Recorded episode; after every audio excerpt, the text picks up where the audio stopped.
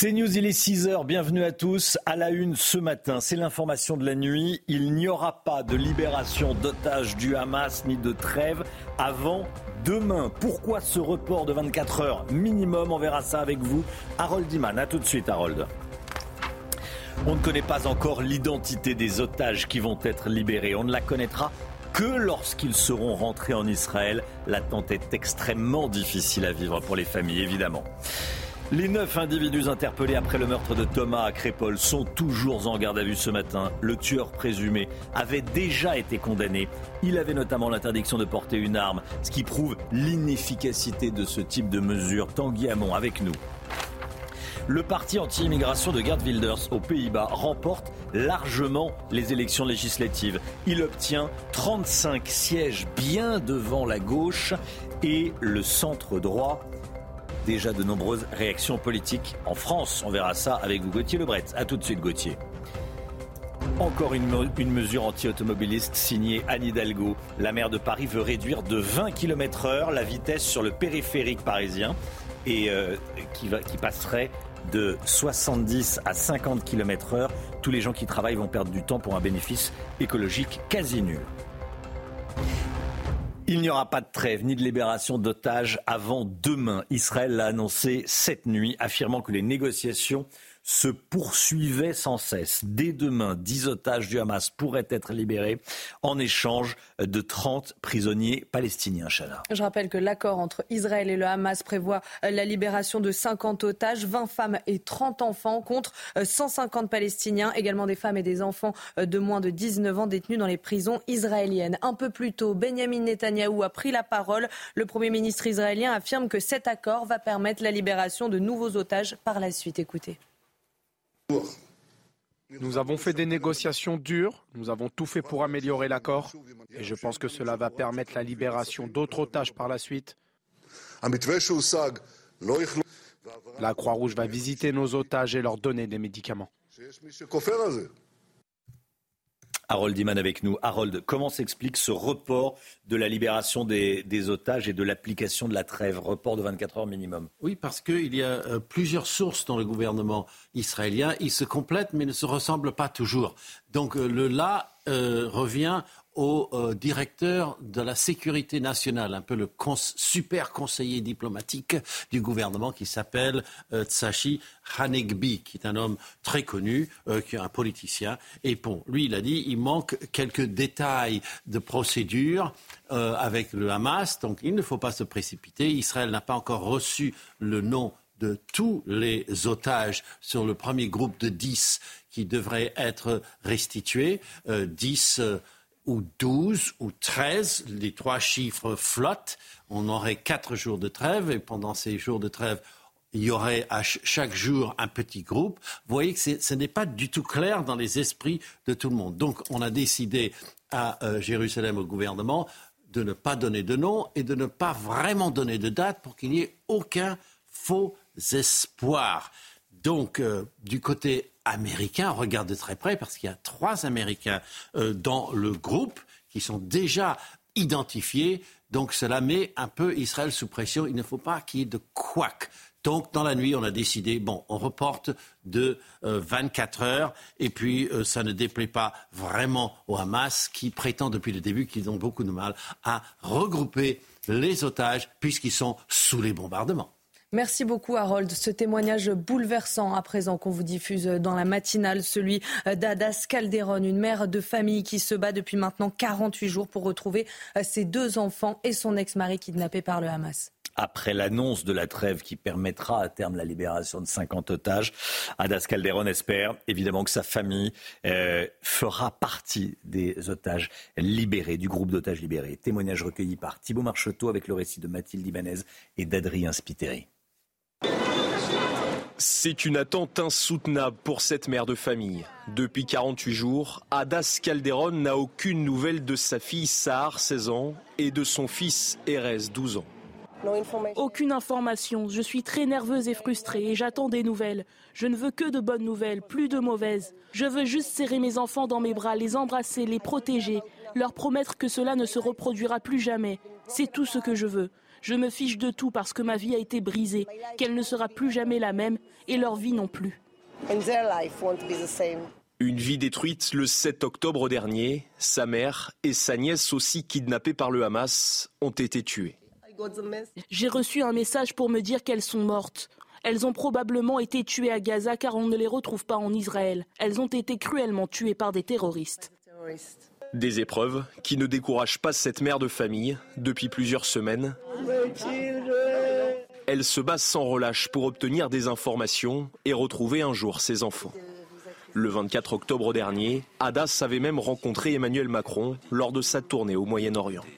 Tiraillé entre optimisme et désespoir, Hadas s'attend désormais de savoir si son fils et sa fille feront partie des 50 otages libérés par le Hamas à partir de demain.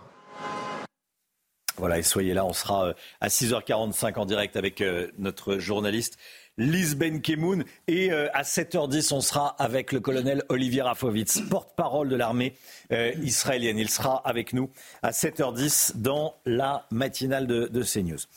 Dans l'affaire du bal de Crépol et du meurtre de Thomas, tué à l'âge de 16 ans, l'enquête avance. Le profil des suspects interpellés se dévoile. Et on a appris que plusieurs d'entre eux, âgés de 16 à 22 ans, avaient un casier judiciaire. L'individu désigné comme celui qui a poignardé Thomas avait même l'interdiction de porter une arme. Le tueur présumé avait l'interdiction de porter une arme. Tanguy Avemont avec nous. Tanguy, quelles sont les dernières informations que l'on a sur les personnes interpellées? Eh bien, on sait qu'ils sont donc au nombre de 9, 6 majeurs et 3 mineurs. Ils sont âgés, comme vous l'avez dit, euh, de 16 à 22 ans. Alors, on a appris euh, quelle était la teneur de leur casier judiciaire. Si deux mineurs et deux majeurs ne sont pas connus de la justice, les autres ont le profil de ce qu'on appelle euh, la délinquance du quotidien. Ça peut être des faits de, de violence, des faits de drogue. On va y revenir, mais d'abord, on va euh, s'atteler à, décrire celui qui est suspecté d'avoir euh, poignardé mortellement Thomas. On sait de lui qu'il a déjà été condamné deux fois, une fois pour recel de vol, une fois pour port d'armes blanches sans motif légitime. Et comme vous l'avez dit, Romain, il était d'ailleurs depuis septembre interdit de détenir ou de porter une arme pour une durée de deux ans, chose qu'il n'a donc pas respectée. Ensuite, concernant les autres euh, interpellés, il y en a un, je l'ai dit, qui a été condamné pour des faits liés à la drogue, un autre qui est connu pour des faits notamment de violence aggravée, il a été condamné à une peine de prison avec sursis. Un autre individu a lui aussi été condamné à de la prison avec sursis pour des faits, lui, d'outrage et de menace à l'encontre d'une personne dépositaire de l'autorité publique, le tout alors qu'il conduisait sans permis de conduire quand on est sous le coup d'une interdiction de porter une arme, euh, ça, euh, revêt également le, port d'un couteau? Oui, parce qu'en fait, c'est une arme de catégorie D. Hmm. Et les armes de catégorie D, c'est les armes en fait, dont on considère qu'on peut les acheter euh, comment dire, facilement dans tous les commerces. Donc un couteau, euh, une bombe lacrymogène, euh, ces armes par destination. Tanguy, euh, qu'est-ce qu'on sait sur ce qui s'est passé au bal de Crépol samedi soir dernier? Quelles sont les, pistes des enquêteurs? Le scénario se précise. Hein oui, le scénario se précise et la piste de l'expédition punitive de la bande qui s'était rendue à Crépol pour cibler quelqu'un, pour avoir un compte à régler avec une personne, semble s'éloigner de plus en plus. Par contre, ce déchaînement de violence inouïe, j'utilise ici les mots de la porte-parole de la gendarmerie, a eu lieu manifestement parce que ces jeunes ont voulu entrer dans le bal alors qu'ils ne s'étaient pas inscrits préalablement. C'était la condition pour participer au bal. Ils ne s'étaient pas inscrits.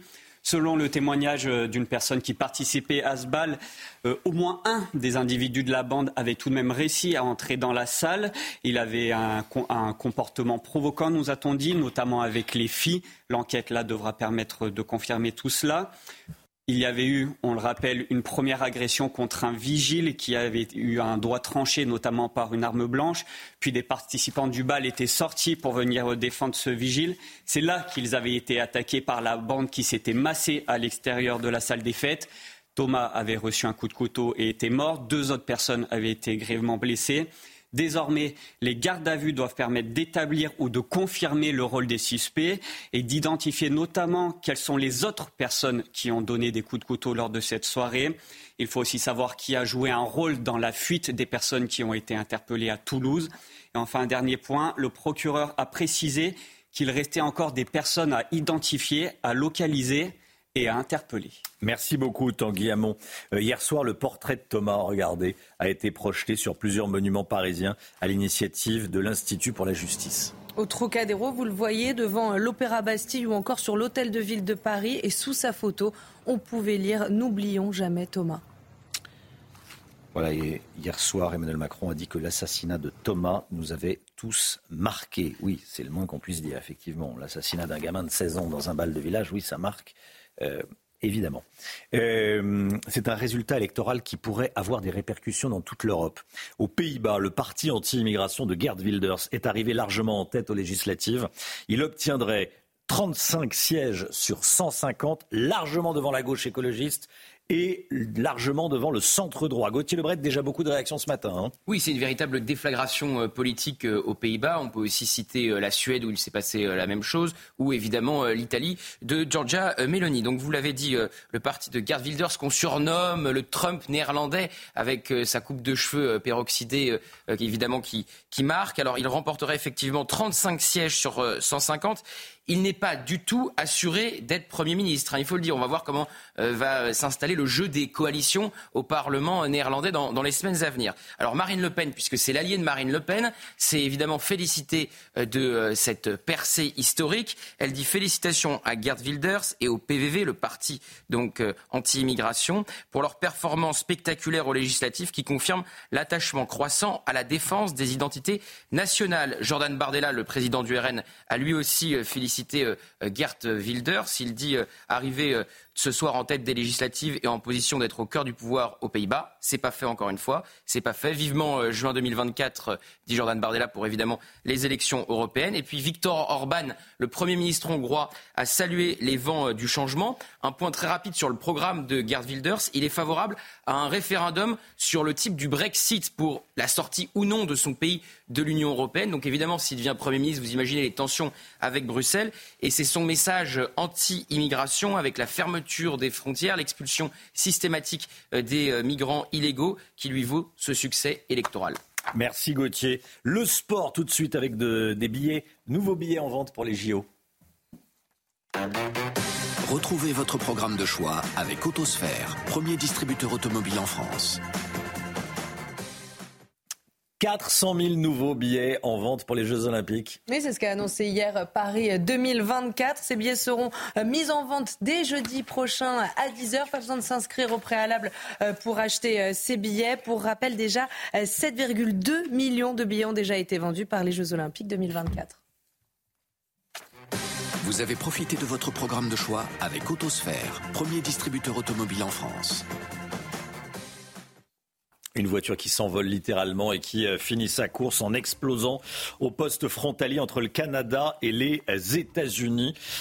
Ce qui s'est passé est incroyable. Euh, la piste terroriste a été évoquée à un moment. Que sait-on? On verra ça juste après.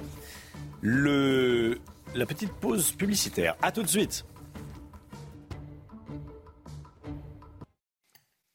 C'est News, il est 6h15. Bienvenue à tous. Merci d'être avec nous. Le périphérique parisien à 50 km heure au lieu de 70. On en parle dans un instant.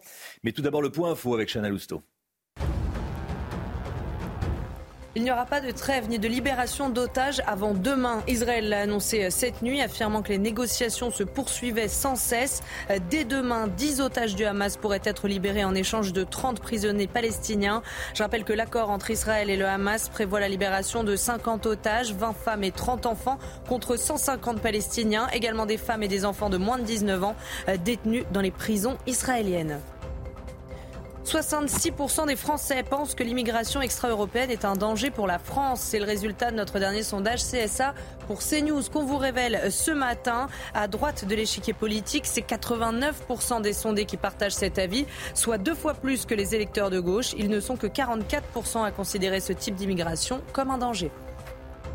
Et puis un policier à moto, victime d'une tentative de meurtre dans un refus d'obtempérer. Ça s'est passé hier à Niort, dans les Deux-Sèvres. Il a été percuté par un automobiliste alors qu'il était descendu de son deux roues. Le chauffard a réussi à prendre la fuite. Le policier a été blessé à l'épaule et au bassin, mais heureusement, il va bien. Le périphérique parisien bientôt limité à 50 km heure contre 70 aujourd'hui. C'est la volonté d'Anne Hidalgo, la maire de Paris, euh, qui veut mettre ça en place juste après les JO euh, de l'été prochain, donc en, septembre prochain. Réduction de 20 km heure. En, clair, c'est une mesure euh, qui va embêter, pour rester poli, euh, les automobilistes, donc tous ceux qui utilisent leur voiture pour aller travailler. On ne prend pas le périphérique et sa voiture le matin pour, pour, le plaisir, pour le paysage, voilà, pour faire des tours. Et, donc voilà, donc tous ceux qui vont travailler vont perdre du temps. c'est l'une des conséquences de cette mesure, avec un bénéfice écologique proche de la nullité. On voit ça avec Aminat Adem. En septembre prochain, les automobilistes devront lever le pied. La ville de Paris annonce vouloir réduire la vitesse de 20 km/h sur le périphérique parisien. La vitesse passerait donc de 70 à 50 km/h. Une nouvelle plutôt mal accueillie par ces automobilistes qui empruntent quotidiennement le périphérique. C'est une erreur, c'est 50 à l'heure, euh, c'est pas possible. Déjà 70 c'est limite, 50 à l'heure ça change pas grand chose. Moi je gère des chantiers, si d'un chantier à un autre je dois passer à moins de 50, euh, je n'y arriverai pas pour une journée. Euh, autant quand c'est bouché, on les sent pas, mais quand c'est fluide et que ça roule, 50 c'est vraiment dur. L'objectif de cet abaissement de la vitesse améliorer la qualité de l'air, diminuer les nuisances sonores et réduire la consommation de carburant, et ainsi répondre aux grands enjeux environnementaux. Cette nouvelle diminution de la vitesse s'inscrit dans une transformation du périphérique avec une voie dédiée au covoiturage et au transport en commun. L'entrée en vigueur devrait se faire après les Jeux olympiques. Voilà, 50 km/h au lieu de, 70. Chana? Ça m'exaspère. Le mic On ira plus vite en vélo bientôt. On ira plus vite ah en bah, vélo, effectivement. c'est la chanson euh, à Paris en vélo, on dépasse les autos. même, si c'est le gain est, proche de zéro, c'est logique. Elle devait contrebalancer le voyage à Tahiti en termes d'émissions de CO2. C'est vrai qu'en. Donc la semaine dernière, c'était les SUV. Cette semaine, c'est le périph' à 50. La semaine prochaine, vous verrez, il y aura autre chose.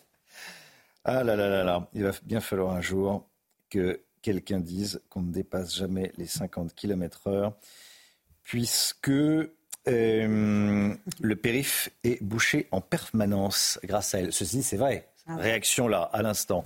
Euh, c'est vrai que comme, euh, comme on ne peut pas rouler, ceci dit, 70 ou 20, bon. Ça dépend à quelle heure du jour et de la nuit. Ça dépend à quelle heure. Allez, aux États-Unis, deux personnes sont mortes dans l'explosion d'une voiture. Ça s'est passé hier, au niveau d'un poste frontalier entre le Canada et les États-Unis, près des chutes du Niagara en fait, la voiture s'est quasiment envolée, s'est envolée, et elle a terminé sa course contre le poste frontière, vous le voyez, comme une fusée, et elle a euh, explosé. Accessoirement, euh, pour la petite histoire, c'est une Bentley qui allait visiblement un peu vite. Il y a du mobilier urbain qui, semble-t-il, s'est transformé en, rampe de, lancement, de décollage. Les deux pays sont en alerte sécuritaire, même si rien ne montre à ce stade qu'il s'agit d'une activité terroriste, selon la gouverneure de l'État de, New York. On va peut-être revoir la petite vidéo parce que c'est ça qui, est incroyable. Euh, cette voiture qui arrive à une vitesse folle et qui euh, s'envole. voilà, regardez là, la, voici. Et elle termine sa, course contre le poste frontière. Taxe d'habitation, attention aux erreurs. On en parle dans un instant avec vous, l'ami Guillaume. À tout de suite. Bon réveil à tous. C'est News 6h25, l'économie tout de suite avec Lomi Guillaume. Votre programme avec les déménageurs bretons, des déménagements d'exception. On dit chapeau les bretons. Information sur déménageurs-bretons.fr. De nombreux foyers fiscaux se plaignent d'avoir reçu des avis de taxes d'habitation alors qu'ils n'ont pas à la payer. Comment s'explique cette erreur et qui est concerné, le MIC Alors, rembobinons euh, un peu Romain. Avant l'été, vous vous en souvenez peut-être, hein, les impôts ont mis en place un nouveau service de déclaration, une nouvelle déclaration obligatoire, la déclaration de biens immobiliers. Chacun devait déclarer les biens euh, en sa possession, un appartement, une maison, un terrain, même une cave, un garage ou une grange. Il y avait, euh, il fallait par la même occasion déclarer qui occupait ce bien, vous, un locataire ou encore un membre de votre famille par exemple. Euh, pour les impôts, c'était le moyen tout simplement de recenser notamment les résidences secondaires et les logements euh, vacants, puisqu'en effet, hein, vous le savez, la taxe d'habitation a été supprimée pour les résidences principales, mais pas pour les résidences secondaires et donc pour les logements euh, inoccupés. Et c'est là que les choses se sont gâtées. D'abord parce que malgré les nombreux rappels et la menace d'une amende de 150 euros quand même, un propriétaire sur cinq n'a rien déclaré du tout, avec le risque aujourd'hui de se faire taxer. Alors, quels sont les autres cas qui posent problème Eh bien, il y en a beaucoup. Hein. Les syndicats des impôts disent qu'ils sont submergés sous les demandes de, propriétaires qui ont reçu des avis de, de taxes d'habitation.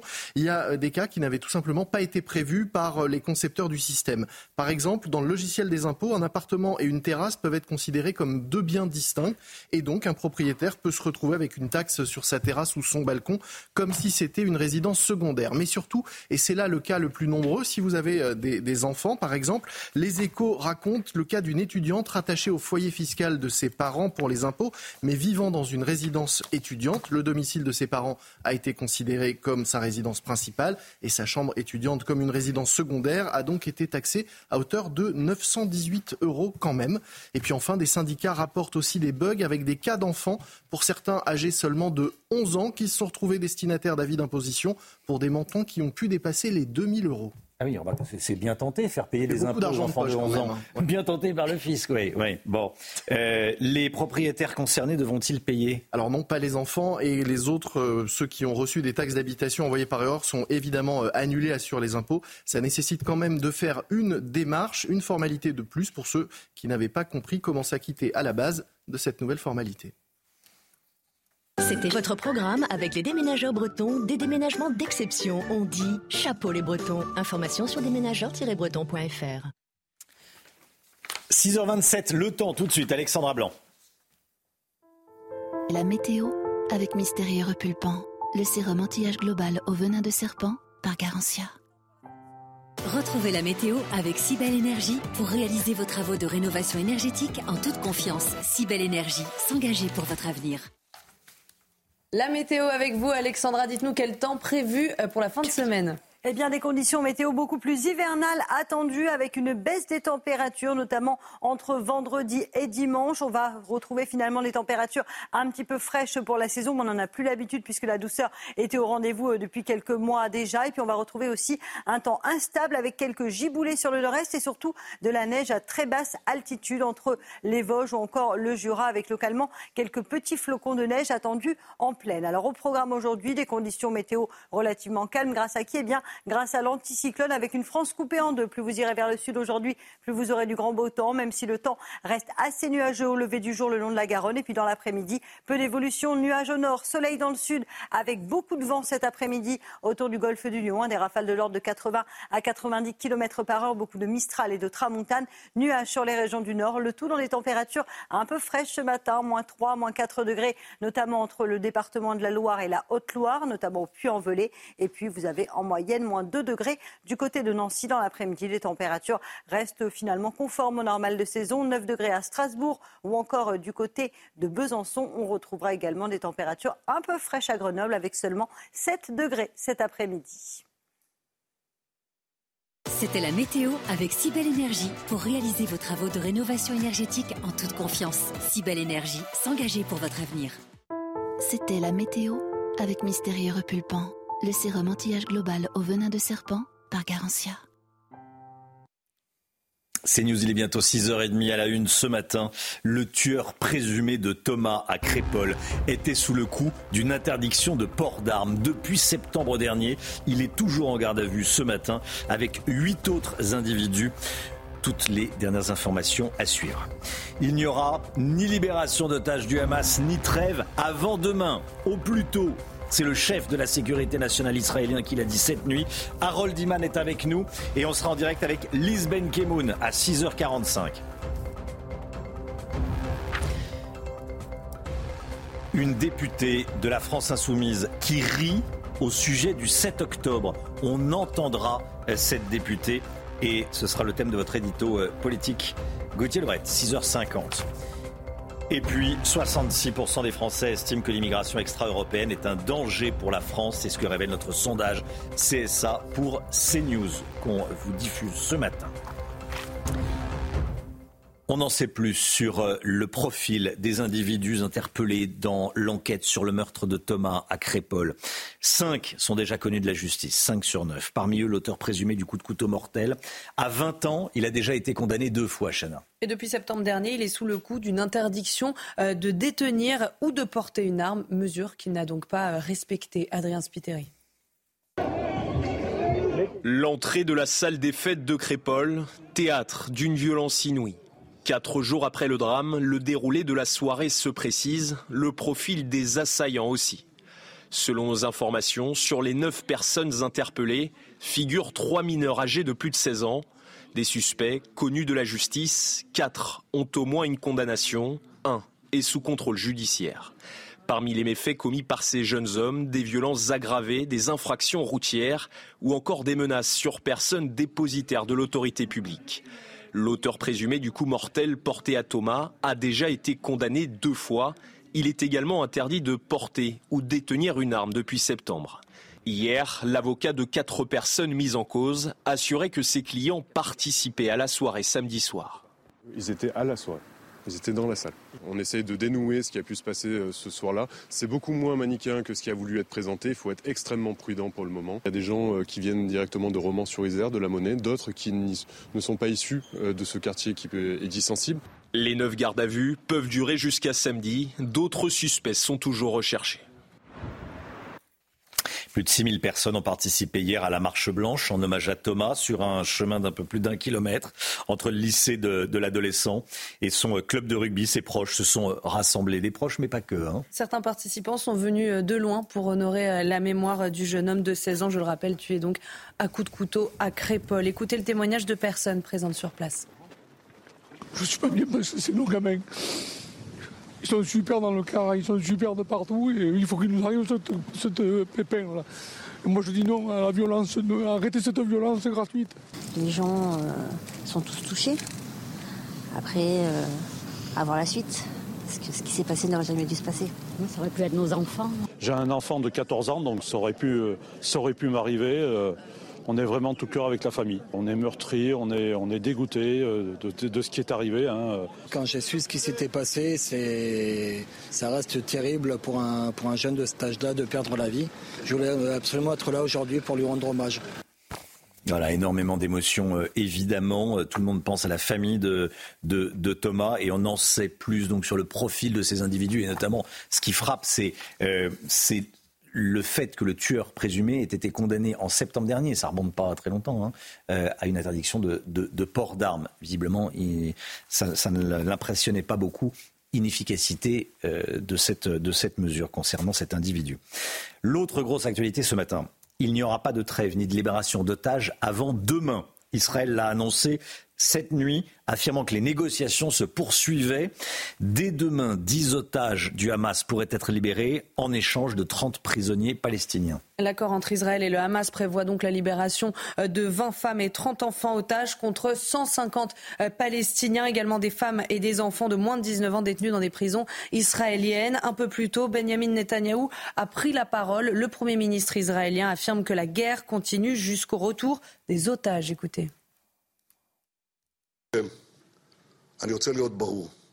Citoyens d'Israël, je veux être très clair ce soir. Cette guerre continue. La guerre continue. Nous allons continuer cette guerre afin d'atteindre tous nos objectifs, le retour de tous nos otages, anéantir le Hamas et s'assurer que les jours d'après le Hamas, à Gaza, on n'aura pas quelqu'un qui paie des terroristes, qui éduque les enfants sur les voies de la terreur. Nous allons rendre la sécurité au sud et au nord.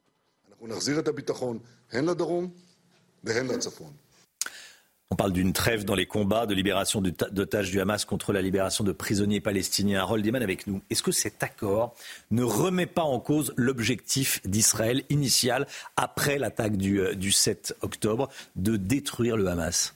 Alors en toute logique, oui, cela avantage un tout petit peu le Hamas. Ils peuvent se regrouper, ils peuvent encore cacher leur, euh, leur arsenal. Euh, alors Benjamin Netanyahou et ses alliés politiques, parce que ça, ce n'est pas tout à fait la même chose, ils veulent détruire le Hamas en bombardant ses infrastructures. Le ministre de la, Défense le dit tous les jours, c'est lui la ligne dure, Yoav Galant, et en pourchassant tous les miliciens terroristes où qu'ils se trouvent. Euh, sans reconnaître aucun obstacle, ça veut dire les boucliers humains, on passe. Et, mais, mais ces mêmes euh, politiciens euh, promettent de ramener les otages vivants. Alors comment est-ce qu'on réussit à faire les deux? C'est une contradiction.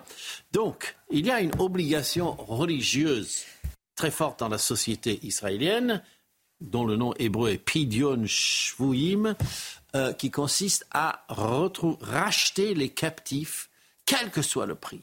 Donc ça aussi, ça pèse.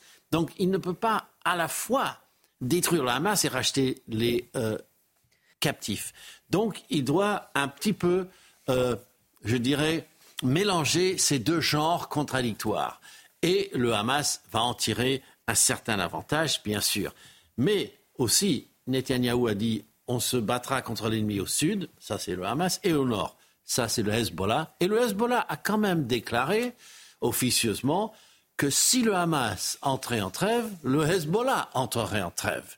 Donc, quelque part, le Hezbollah reconnaît que le Hamas est en très mauvaise position et qu'il vaut mieux l'aider de cette façon. Donc, quelque part, le Hamas ne sort pas si mal, mais attention au lendemain des libérations d'otages, Benjamin Netanyahu n'aura aucune retenue et c'est là qu'on verra s'il y a une trêve longue ou si c'est véritablement le retour de la guerre, la fin du Hamas. Merci beaucoup, euh, Harold Iman. Vous restez évidemment euh, avec nous. Dans un instant, on sera en direct avec Lisbeth Kemoun.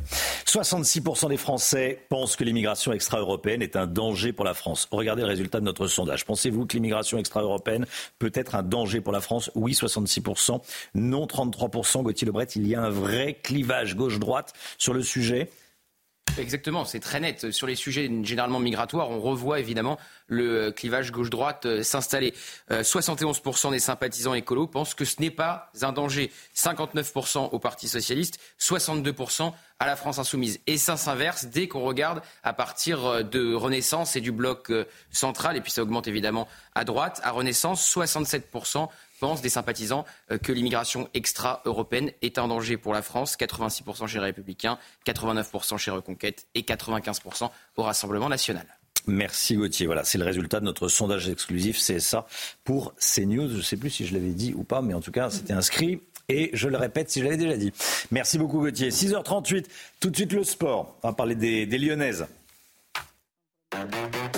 Retrouvez votre programme de choix avec Autosphère, premier distributeur automobile en France. Les footballeuses lyonnaises se sont imposées face au club autrichien de St. Pölten en Ligue des Champions, Chana. Oui, score final 2 euh, buts à 0. C'était hier soir au Groupama Stadium dans la banlieue euh, de Lyon. L'OL confirme sa première place dans le groupe B après une écrasante victoire la semaine dernière contre le SK Slava Prague. Vous avez profité de votre programme de choix avec Autosphère, premier distributeur automobile en France. Pas de trêve ni de libération euh, d'otages du Hamas avant demain. Report de 24 heures. Pourquoi? Que sait-on de l'échange concret? Comment ça va se passer? Euh, que dit l'opinion publique israélienne? On va en parler avec Liz Ben Kemoun, qui sera avec nous euh, en direct dans un instant, rédactrice en chef de Radio Judaïka. A tout de suite. C'est News, il est 6h42. Merci d'être avec nous. Dans quelques instants, on sera en direct avec Lisbeth Kemoun. Mais tout d'abord, le point info. Tout ce qu'il faut savoir dans l'actualité ce matin avec vous, Chana Lousteau. L'OMS s'inquiète d'une hausse des maladies respiratoires en Chine. Parmi ces pathologies, des foyers de pneumonie non diagnostiqués chez les enfants ont été découverts dans le nord du pays. Dans un communiqué publié hier soir, l'OMS demande à la population de prendre des mesures de protection comme la vaccination par exemple, la distanciation avec les malades ou encore rester chez soi en cas de symptômes.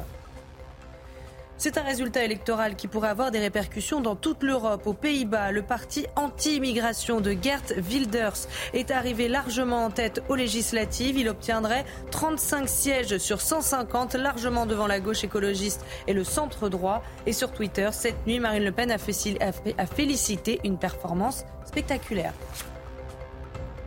Et puis le périphérique parisien, bientôt limité à 50 km heure contre 70 aujourd'hui. C'est la volonté d'Anne Hidalgo qui veut mettre ça en place euh, juste après les JO 2024 en septembre prochain. Objectif, réduire la pollution de l'air, l'exposition au bruit des riverains et fluidifier les déplacements entre Paris et les communes limitrophes. Une voie dédiée au covoiturage et au transport public sera également créée. Ah, ça provoque beaucoup de colère hein, chez tous ceux qui doivent prendre leur voiture euh, pour aller, pour aller travailler. Lise Ben Kemoun est en direct avec nous. Bonjour Lise, rédactrice en chef de Radio Judaïka. Merci d'être en direct avec nous. On va revenir sur les toutes dernières informations en provenance d'Israël. Euh, ce qu'on a appris cette nuit, c'est le report de, euh, de l'accord. Report de l'accord de 24 heures. Euh, pas de trêve ni de libération d'otages avant demain. J'allais dire au minimum. Quelles sont les, les dernières informations concernant ce report, Lise? Alors, tout le monde retient son souffle en Israël, euh, Romain. C'est très difficile euh, ce report à demain. C'est euh, Tsahi Anegbi, qui est le conseiller à la sécurité nationale, qui l'a annoncé hier soir un peu tard. en plus, on croyait que l'accord était un peu définitif. Et puis là, les Israéliens se rendent compte que les, les, officiels disent que les négociations continuent et ne cessent jamais. Et puis, évidemment, la question atroce qui taraude tout le monde, c'est qui va être libéré? Puisque jusqu'à maintenant, maintenant, on n'a toujours pas la, liste exacte des otages qui vont être libérés. Et donc, on sait que normalement, il y a 30 euh, enfants et 20 euh, femmes. Parmi ces 20 femmes, il y a donc euh, normalement 12 mamans et 8 autres femmes. Mais on a l'impression tout de même, Romain, en face, qu'il y a beaucoup de souks, si j'ose dire, du côté du Hamas, qu'ils ne savent pas eux-mêmes exactement où sont tous les otages. Et donc, c'est très compliqué, et encore plus pour les familles, de savoir qui va être ou ne va pas être libéré. Et ça, euh, pour tous les Israéliens, c'est très difficile. C'est un peu le jeu de la roulette russe, l'impression qu'on a aujourd'hui. Et, on comprend le gouvernement israélien qui ne veut pas susciter de faux espoirs et, qui veut être absolument certain euh, que l'otage soit sur le sol israélien avant de donner son nom. On, comprend le sens de cette décision. Oui, tout à fait. Alors d'ailleurs, c'est très codé, c'est-à-dire que le Qatar va remettre la liste des personnes qui sont libérées chaque jour au chef du Mossad, David Barnea. Ensuite, euh, il, va, envoyer donc euh, des troupes. Ils vont être remis d'abord à la Croix-Rouge. Ça va être euh, au point de passage de Rafah avec l'Égypte. De la Croix-Rouge va remettre ensuite aux soldats israéliens. Des soldats israéliens qui ont des consignes très claires. Par exemple, ceux qui vont s'occuper des enfants n'auront même pas le droit de répondre à leurs questions tout à fait légitimes est-ce que euh, où sont mes parents? Pourquoi mes parents ne sont pas là? Parce que vous vous en doutez, hein, euh, Romain, euh, il y a énormément de parents qui ont été tués et les enfants ne le savent pas. Donc les soldats vont en plus ne pas devoir répondre à cette question. Et ensuite, ils vont les amener par hélicoptères dans les hôpitaux israéliens, hôpitaux israéliens qui aujourd'hui se préparent pour mettre les otages dans un côté euh, à part de l'hôpital, pour ne pas qu'ils soient importunés ni par la presse, ni par énormément d'autres choses, que les psychologues puissent les voir, que les médecins puissent les voir, qu'on voit exactement dans quel état ils sont avant qu'ils puissent retrouver euh, leur famille et que le cours de leur vie puisse reprendre. Lise, comment cet accord est-il perçu euh, par l'opinion publique israélienne? Alors évidemment, Romain, il y, a, une polémique et cette polémique, elle a lieu depuis le début. Il y a les familles d'otages et les Israéliens qui pensent qu'il fallait soit un accord pour tous les otages et donc pas celui-là, et les autres qui pensent que de toute façon, c'est mieux que rien. Sachant que cet accord, on a dit, il est sur au moins 50 personnes, 30 enfants, c'est peut-être pas tous les enfants. On pensait que ça serait tous les enfants, mais en fait, peut-être que le Hamas aurait entre 38 et 40 enfants. On voit à, l'antenne Sahar et Erez Calderon euh, qui sont euh, franco-israéliens. Euh, et c'est très compliqué pour ces familles de, déjà de ne pas savoir si tous les enfants vont être libérés. Les femmes, oui, lesquelles Et là encore, on pourrait avoir jusqu'à 98 libérations. Une trêve qui va donc être difficile parce qu'elle va durer sans doute au moins quatre jours et elle pourrait s'étendre jusqu'à neuf jours. C'est beaucoup de risques pour l'armée israélienne et c'est normal qu'il y ait beaucoup d'Israéliens qui pensent que pour sauver la vie des otages, on va donc risquer la vie des soldats. Et comme je vous le répète souvent, les soldats, c'est pas des soldats, des militaires de carrière, c'est euh, les enfants, euh, les maris, euh, les frères de, tous ces gens qui ont une opinion et qui ont, le droit de l'avoir parce qu'ils sont directement impactés en fait par, cette décision. Mmh le gouvernement israélien qui négocie avec le Hamas, le mouvement terroriste, par l'entremise euh, du, Qatar, a priori. Les Américains sont également partie prenante. Bon. Euh, oui, pardon, Lise. Et l'Égypte, Et l'Égypte. Le Qatar, l'Égypte et les Américains. Mm. À quatre. Est-ce que le, la destruction du Hamas reste l'objectif d'Israël? Évidemment évidemment. Euh, d'ailleurs, Benjamin Netanyahu l'a encore rappelé hier soir lors de, la conférence de presse euh, qu'il a tenue. Euh, Yoav Galant, le ministère de la Défense, l'a rappelé aussi. Et on, sait tous que la guerre ne va pas s'arrêter parce qu'il y a là une première libération d'otages. Les négociations vont continuer. La libération des otages, on espère qu'elle va avoir lieu. et, après ça, de toute façon, l'objectif est le même. Et on sait très bien que cette trêve, elle donne l'occasion au Hamas de se réarmer, de se réorganiser de se remettre dans des tunnels qu'Israël n'a peut-être pas encore découverts, n'a sans doute pas euh, découvert d'ailleurs. Euh, donc oui, c'est dangereux et l'objectif n'est toujours pas atteint. Mais euh, malheureusement, de la même façon que nos ennemis ont le temps, on est obligé en Israël de se dire qu'on a le temps. Merci beaucoup Lise. Lise Benkemoun en direct avec nous. Merci beaucoup Lise. À, très vite. Bonne journée à vous. 6h49. Restez bien sur CNews dans un instant la politique avec vous Gauthier Lebret. Les rires d'une députée France Insoumise qui évoque le massacre du, 7 octobre. Oui, oui, c'est possible. Euh, les rires d'une députée et les filles qui évoquent le massacre du 7 octobre. C'est euh, dans un instant juste après la, la publicité. À tout de suite. C'est News 6h53, la politique, les rires d'une députée La France Insoumise en évoquant le massacre du 7 octobre en Israël. 1200 personnes ont été assassinées euh, ce jour-là par le Hamas. Mais Gauthier Lebret, en évoquant cette date, Ercilia Soudet rit et évidemment ça déclenche une polémique, plus qu'une polémique, l'indignation. Franchement, la compétition de l'indigne était serrée, euh, Romain, entre Mathilde Panot à l'Assemblée nationale qui refuse encore et encore de qualifier le Hamas de terroriste. Jean-Luc Mélenchon qui cible Yael Braun-Pivet, la présidente de l'Assemblée nationale, et Patrick Drahi dans des tweets qui flirtent avec l'antisémitisme. Mais celle qui gagne la palme de l'abject, c'est Ercilia Soudet, qui a vraiment euh, tout fait pour décrocher la première place. Il y a une belle abnégation chez elle dans la femme, avec toute une série de faits qu'on va pouvoir évoquer dans un instant. Mais d'abord, regardez euh, la séquence qui va suivre et qui fait donc euh, polémique. Elle revient sur les pogroms du 7 octobre et elle va rire. Oui, vous avez bien entendu, elle va rire car euh, ça la fait rire, ça la fait rire car elle s'est retrouvée au milieu d'une polémique car elle voulait inviter des militants de la cause palestinienne à l'Assemblée nationale et en évoquant donc le 7 octobre, elle ne peut s'empêcher de rire ce ciné-débat, on l'avait prévu avant le 7 octobre. Hein. Sauf qu'évidemment, euh, bon, on a eu tellement de bol qu'avec Charlotte, on avait préparé notre com, genre la veille. et donc forcément, dans le week-end, bon, bah, ça, il y a eu des fuites. Caroline Niadan et Meilleur Habib, tout de suite, sont montés au créneau. Euh, Yael Braun-Pivet, c'est scandaleux. En plus, j'ai invité euh, Mariam Aboudaka, alors là, c'était le bonbon.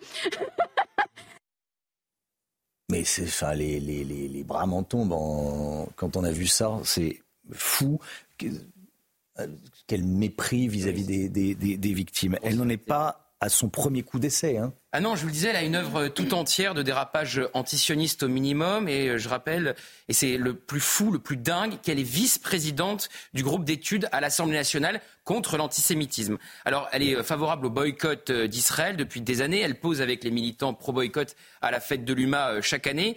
Et elle a accueilli notamment euh, Salah Amouri à l'aéroport de Paris, avocat franco-palestinien condamné en Israël pour euh, sa participation à l'organisation d'une tentative d'assassinat contre un rabbin. Elle n'a pas été sanctionnée par LFI pas, pas, du tout, pensez-vous. Alors la semaine dernière, le point titrait euh, Ercilia Soudel, la députée LFI, que personne n'ose défendre. Mais non, aucune sanction. Pas plus que pour euh, David Guiraud, député LFI, qui euh, en Tunisie, il y a deux semaines, minimisait les horreurs du Hamas. Par contre, Raquel Garrido, qui critique Jean-Luc Mélenchon, quatre mois de suspension de son poste d'oratrice, autant que pour euh, Adrien Quatennens, qui a été condamné pour violence conjugale. Décidément, même avec ses sanctions, ou plutôt son absence de sanctions, la France insoumise en dit tellement long sur ce qu'elle est devenue. Merci Gauthier. 6h56, restez bien avec nous. Thibaut de Montbrial sera l'invité de Sonia Mabrouk ce matin, 8h10. Thibaut de Montbrial, invité de la grande interview sur CNews et sur Europe 1. Le temps tout de suite, la météo, Alexandra Blanc. La météo avec Mystérieux Repulpant, le sérum anti-âge global au venin de serpent par Garantia. Retrouvez la météo avec Cybelle Énergie pour réaliser vos travaux de rénovation énergétique en toute confiance. Cybelle Énergie, s'engager pour votre avenir.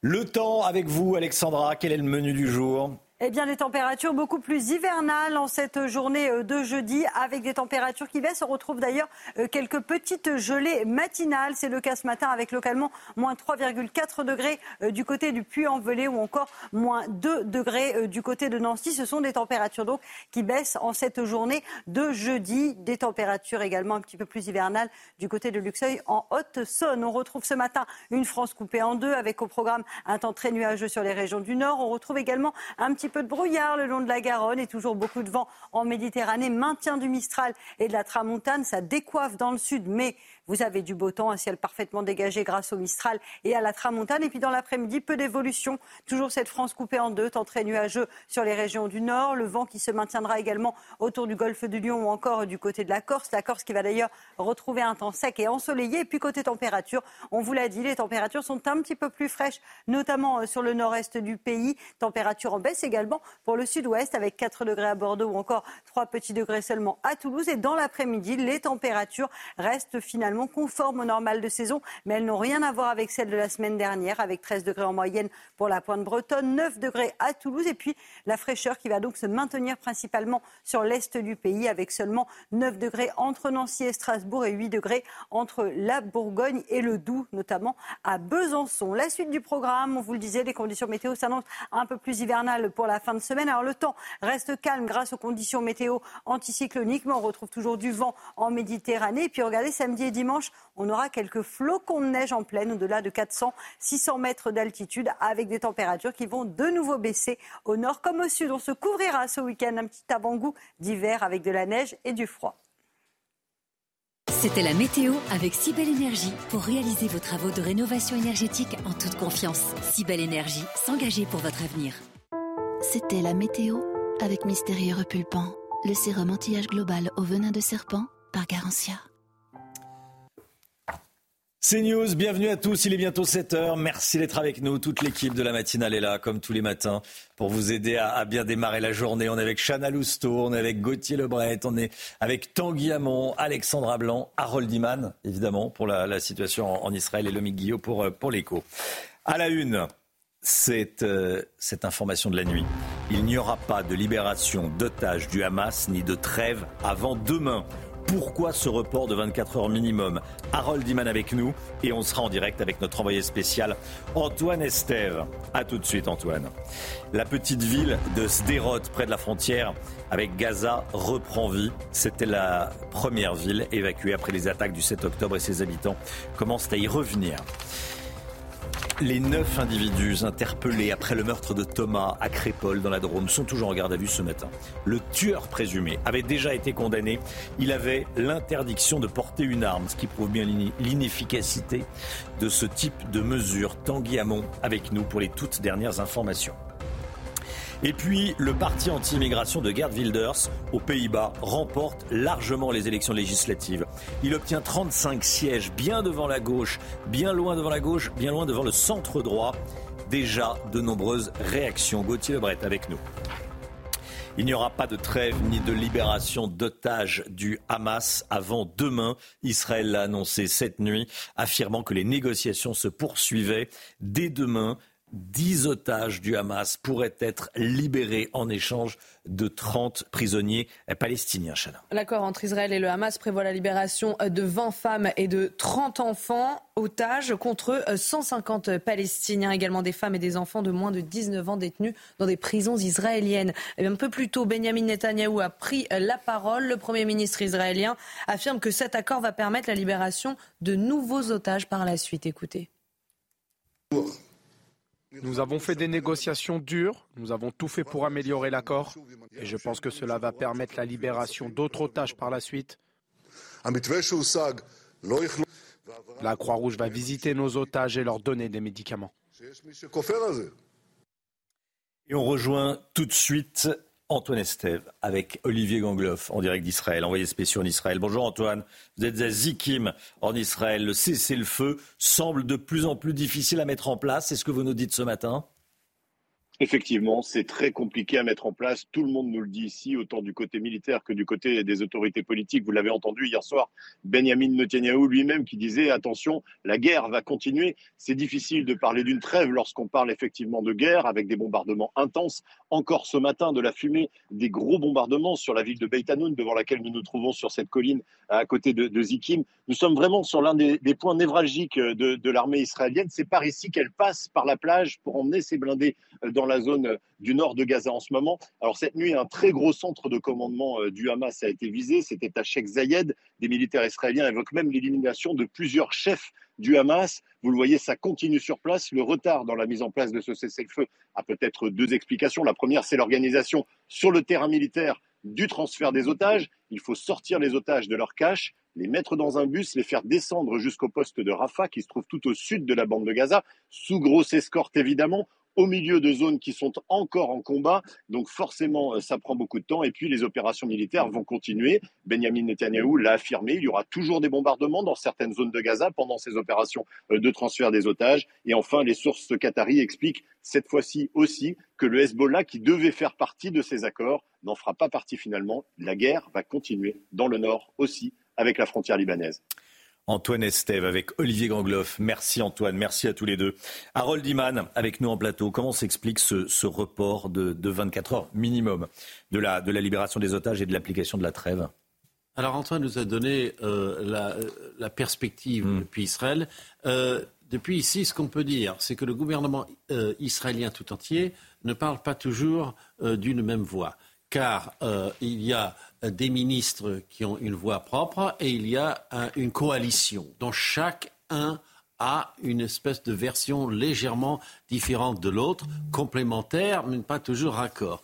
Et donc, c'est le chef de la sécurité nationale, qui est comme le super conseiller diplomatique de Netanyahou, qui s'appelle euh, euh, Hanegbi, qui est un, homme politique expérimenté euh, que l'on peut rencontrer facilement en Israël, euh, dans les couloirs de, de la Knesset. C'est lui qui est la tête de ça maintenant. Et puis c'est lui qui a reporté d'un jour. Donc pourquoi? Parce qu'il manquerait peut-être la totalité des noms des 50 personnes à restituer, à libérer euh, par le Hamas. Et ça, c'est une des grandes raisons. Et l'autre grande raison, c'est aussi que les États-Unis regardent de très très près, parce qu'ils ont trois nationaux dans, le, dans ces 50, euh, deux femmes et une fillette, dont le, nom est librement prononcé par euh, la Maison Blanche, par son porte-parole, l'amiral Kirby. Et donc, euh, on, on est sous une pression en Israël de ne pas faire une gaffe et donc, il valait mieux attendre un jour de plus pour avoir un transfert absolument nickel. Merci beaucoup Harold. Plus d'un mois après l'attaque terroriste du Hamas, la vie reprend petit à petit à Sderot. C'était la première ville à avoir été évacuée. Et aujourd'hui, les autorités déconseillent toujours d'y retourner. Pourtant, certains habitants commencent petit à petit à rentrer chez eux. Reportage de nos envoyés spéciaux Thibaut Marcheteau et Fabrice Elsner. Un drapeau israélien sur un amas de terre. Voilà ce qu'il reste du commissariat de Sderot. Cette ville a été la première à être évacuée le 15 octobre dernier suite aux attaques terroristes. Plus d'un mois après, les autorités déconseillent toujours aux habitants de revenir sur place. Pourtant, dans les rues, la vie reprend peu à peu. Ici à Sderot, c'est presque normal de vivre à proximité directe de la guerre. Tous les appartements ont des abris anti-roquettes.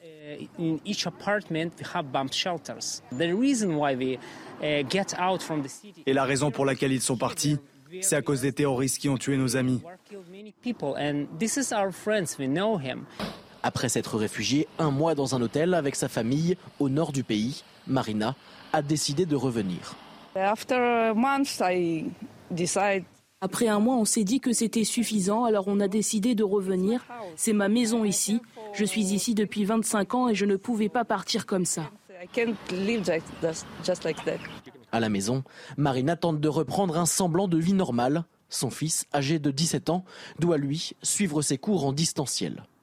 On a un lien pour accéder aux visioconférences. Ça nous permet de suivre les cours en ligne, soit sur mon téléphone, soit sur l'ordinateur. Comme cette famille, de plus en plus d'habitants de Sderot reviennent dans leur maison. On estime aujourd'hui à 6 000 le nombre d'habitants. Ils étaient 30 000 avant les attaques du Hamas. C'est un résultat électoral qui pourrait avoir des répercussions dans toute l'Europe. Aux Pays-Bas, le parti anti-immigration de Geert Wilders est arrivé largement en tête aux législatives. On l'a appris dans la nuit. Il obtiendrait 35 sièges sur 150, largement devant la gauche écologiste et devant le, centre droit. Gauthier Lebret, euh, déjà beaucoup de réactions ce matin. Hein. Oui, c'est une véritable déflagration euh, aux Pays-Bas et effectivement, c'est comme si Marine Le Pen euh, s'imposait en France. D'ailleurs, elle a réagi puisque c'est son allié néerlandais, Marine Le Pen. Alors, Gerd Wilders, on le surnomme le Donald Trump néerlandais, tant pour sa coupe de cheveux que pour ses idées. Alors, voyez ce que dit la présidente du groupe RN à l'Assemblée. Félicitations à Gerd Wilders et au PVV, son parti anti-immigration pour leur performance spectaculaire aux législatives qui confirme l'attachement croissant à la défense des identités nationales. Jordan Bardella, le président euh, du RN, a lui aussi euh, réagi et dit vivement euh, juin 2024, en référence bien sûr aux élections européennes. Une belle défaite infligée aux, partisans de l'immigration massive de l'islamisme, dit Jordan Bardella. Victor Orban, qui est lui déjà au pouvoir, le Premier ministre hongrois et depuis plusieurs, plusieurs années, salue les vents du changement. Et alors un point très rapide sur le programme de Gerd Wilders. Vous avez compris qu'il était anti-immigration c'est ce qui lui a valu ce succès euh, électoral auprès des Néerlandais. Mais il est aussi favorable à un euh, Brexit euh, aux Pays-Bas, un référendum donc sur oui ou non la sortie des Pays-Bas de l'Union européenne. Donc s'il arrive au pouvoir et qu'il devient Premier ministre, et ce n'est pas du tout certain, puisqu'il y a le jeu des coalitions au Parlement néerlandais qui vont se mettre en place dans, dans les prochains mois, il pourrait faire sortir son pays de l'Union européenne. Et donc là, vous imaginez les tensions avec Bruxelles. Merci beaucoup Gauthier. Aux États-Unis, deux personnes sont mortes dans l'explosion d'une voiture. Ça s'est passé hier au niveau d'un poste frontalier entre le Canada et les États-Unis, près des chutes du, Niagara, donc dans, le nord des États-Unis évidemment. Les deux pays sont en alerte. Les images sont euh, je veux dire incroyables, en tout cas euh, impressionnantes. Oui, la voiture qui a explosé, arrivée à pleine vitesse, s'est envolée et a explosé après avoir euh, percuté une barrière. Vous l'avez vu sur ces images. Toutes les informations de Fanny Chauvin, notre correspondante à New York. Les témoins décrivent une scène surréelle, digne d'un film d'action. En effet, sur les images de vidéosurveillance, eh bien, on voit un véhicule lancé à vive allure, heurter un terre-plein, puis s'envoler à près de 3 mètres de haut avant de s'écraser et d'exploser. Alors, cet accident a provoqué la panique chez les autorités. Quatre points de passage entre les États-Unis et le Canada ont été fermés à la circulation en cette journée chargée de départ euh, en vacances. Les contrôles de sécurité aux aéroports aussi ont été euh, renforcés, mais la gouverneure a voulu euh, rassurer rapidement car rien n'indique pour l'instant qu'il s'agit d'un acte terroriste. Aucune trace d'explosif n'a été retrouvée dans le véhicule. Alors, l'enquête est toujours en cours. Il s'agit de, déterminer s'il s'agit d'un accident intentionnel ou non, et aussi hein, d'identifier euh, les victimes, les deux victimes euh, présentes dans la voiture et décédées lors du crash. Voilà, Tanguy Chauvin. C'est vrai que ces images, on va les revoir parce qu'elles sont assez incroyables. C'est du mobilier urbain. La voiture arrivait beaucoup trop vite, du mobilier urbain. Hop, elle s'est, euh, elle s'est envolée et ça, ça a provoqué cet accident. A priori, la thèse terroriste n'est pas, et pas retenu à, l'heure qu'il est, mais c'est impressionnant. 7h09, euh, le sport tout de suite. On va parler des Lyonnaises. Retrouvez votre programme de choix avec Autosphère, premier distributeur automobile en France. J'ai dit Tanguy Chauvin, c'est Fanny Chauvin. Mais on a euh, Tanguy Hamon. on a Tanguy Hamon dans un instant. J'ai dû mélanger un peu les deux. Euh, les Lyonnaises enchaînent les, enchaîne les victoires. Oui, les Lyonnais se sont imposés face au club autrichien de Sankt Polten en Ligue des Champions euh, hier. Score final 2 buts à 0. C'était donc hier soir au Groupama Stadium dans la banlieue de Lyon. L'OL confirme donc sa première place dans le groupe B après une écrasante victoire la semaine dernière contre le SK Slavia Prague.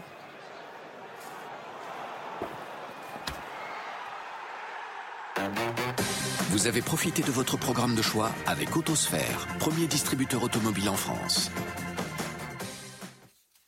Restez bien avec nous. Dans un instant, le profil des suspects interpellés après le meurtre de Thomas. Euh, le tueur présumé a un profil inquiétant. Vous allez voir les toutes dernières informations et également sur le scénario de la soirée, sur le bal, avec Tanguy Hamon dans un instant, juste après la, la pause publicitaire. À tout de suite. CNews, il est 7h15. Bienvenue à tous. Merci d'être avec nous sur CNews et dans la matinale. Tout d'abord, le point info, tout ce qu'il faut savoir dans l'actualité. Avec vous, Chanel Housteau. Il n'y aura pas de trêve ni de libération d'otages avant demain. Israël l'a annoncé euh, cette nuit. À partir euh, de demain, 10 otages du Hamas pourraient être libérés en échange de 30 prisonniers palestiniens. Je rappelle que l'accord entre Israël et le Hamas prévoit la libération de 50, de 50 otages, 20 femmes et 30 enfants contre 150 Palestiniens, également des femmes et des enfants de moins de 19 ans détenus dans les prisons israéliennes. 66% des Français pensent que l'immigration extra-européenne est un danger pour la France. C'est le résultat de notre dernier sondage CSA pour CNews qu'on vous révèle en exclusivité ce matin. À droite de l'échiquier politique, c'est 89% des sondés qui partagent cet avis, soit deux fois plus que les électeurs de gauche. Ils ne sont que 44% à considérer ce type d'immigration comme un danger. Et puis un policier à moto, victime d'une tentative de meurtre dans un refus d'obtempérer. Ça s'est passé hier à Niort, dans les Deux-Sèvres. Il a été percuté par un automobiliste alors qu'il était descendu de son deux roues. Le chauffeur a réussi à prendre la fuite. Le policier a été blessé à l'épaule et au bassin, mais heureusement, il va bien. L'enquête sur le bal de Crépol et sur le meurtre de Thomas à Crépol samedi dernier progresse. Thomas, 16 ans, euh, tué lors d'un bal de, village dans la, dans la Drôme. L'enquête avance. Le profil des suspects interpellés se dévoile et on apprend que plusieurs d'entre eux, âgés de 16 à 22 ans, avaient un casier judiciaire. De toute façon, on ne va pas à un bal avec des couteaux comme ça euh, euh, par hasard, c'est qu'on a souvent un, des antécédents. L'individu désigné comme celui qui a poignardé Thomas avait même l'interdiction de porter une arme, décision de justice qui n'a pas appliquée. Tanguy Hamon, quelles sont les dernières informations que l'on a, que vous avez sur ces personnes interpellées? Sur ces neuf interpellés, euh, six sont majeurs, trois sont mineurs. Ils sont âgés de 16 à 22 ans. Sur ces neuf interpellés, cinq sont connus de la justice. On va se pencher notamment sur le profil de celui qui est suspecté d'avoir porté le coup mortel à Thomas. De lui, on sait qu'il a été déjà condamné deux fois. Une fois pour recel de vol, une autre fois pour port d'armes blanches sans motif légitime. Et c'est de là, dont vous l'avez dit Romain, que depuis septembre, il avait l'interdiction de détenir ou de porter une arme pendant deux ans. Ensuite, on va se pencher également sur deux autres profils de personnes qui ont été interpellées euh, mardi. Le premier est âgé de 21 ans. Il a été condamné deux fois. Il est connu notamment pour des faits de violence aggravée. Le deuxième est un homme de 22 ans qui a été condamné à deux reprises, notamment pour des faits d'outrage et de menaces à l'encontre d'une personne dépositaire de l'autorité publique, le tout alors qu'il conduisait sans permis. Alors, que savons-nous sur ce qui s'est passé lors du bal de Crépol samedi soir? Euh, Quelles sont les pistes des enquêteurs? Eh bien, en fait, il semble que la piste euh, d'une d'une attaque qui devait viser une personne en particulier a finalement été abandonnée. Il semble que le déchaînement de violence qui a eu lieu à Crépol dans la nuit de samedi à dimanche eh bien, a eu lieu parce que les gens ont voulu euh, entrer dans le bal alors qu'ils n'y étaient pas inscrits. Il fallait s'inscrire pour participer à ce bal. On apprend au fur et à mesure de l'enquête eh bien que au moins une personne, voire plusieurs euh, de cette bande auraient finalement réussi à entrer dans le bar et auraient eu euh, un comportement euh, provoquant. Ensuite, il y, avait également, il y avait eu évidemment la première agression du vigile, puis la deuxième attaque plus large, une fois que les participants au bal étaient sortis pour aider ce vigile. C'est là que Thomas avait reçu le coup de couteau mortel. Désormais, à quoi doivent servir les gardes à vue? Eh bien, les gardes à vue doivent permettre d'interroger les mhm. suspects et de permettre de d'établir ou de confirmer les rôles de chacun lors de la soirée, d'identifier notamment les autres individus qui ont pu porter un couteau euh, lors de l'attaque. Il faut aussi savoir qui a joué un rôle dans la tentative de fuite euh, des suspects vers Toulouse et enfin, le procureur a précisé un dernier point. Il a dit qu'il restait encore des personnes à identifier, localiser et interpeller. évidemment, les interrogatoires lors de ces gardes à vue doivent permettre tout cela. Merci beaucoup, Tanguy Hamon.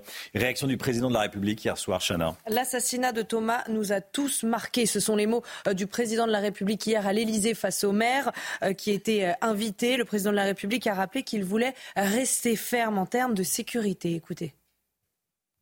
Nous avons affronté de plus en plus des épisodes de violence contre vous, élus de la République, mais aussi des épisodes de violence qui nous ont tous marqués. J'ai une pensée pour votre collègue de Drôme qui a organisé aujourd'hui une marche blanche après terrible assassinat et cette agression qui nous a tous marqués. Dans ce contexte-là, je vais être clair avant d'ouvrir quelques lignes. Notre rôle à tous, à vous comme à moi, c'est de ne pas subir et de rester fermement attachés aux valeurs de la République, pas simplement aux valeurs, à l'action que nous devons conduire en républicain sur quelques lignes fermes. La première, la sécurité. Ces dernières années, nous avons réarmé la République. Alors, ça peut faire débat. Ces dernières années, nous avons réarmé la République. Quand on voit ce qui se passe, euh, ça va provoquer des réactions, cette phrase, Gauthier Lebret. C'est un peu un aveu d'impuissance, si vous voulez. C'est un peu un aveu d'impuissance. Donc le gouvernement, effectivement, essaye euh, de cacher cette impuissance, de la dissimuler. Donc si vous voulez, il y a Gérald Darmanin qui nous dit c'est la faillite globale de la société pour cacher la faillite politique. Il y a Eric Dupont-Moretti qui, dès qu'un député de l'opposition ouvre la bouche sur euh, ce terrible drame, dit euh, vous faites de la récupération politique pour mettre la poussière sous le tapis. Mais ça fonctionne pas. Personne n'est dupe. Évidemment qu'il y a des choses qui peuvent être mises en place d'un point de vue politique pour éviter que ce genre de phénomène ne se reproduise. Restez bien avec nous dans un instant. JO, les villes où les prix des locations flambent. On verra ça avec l'homme Guillaume. tout de suite. Bon réveil.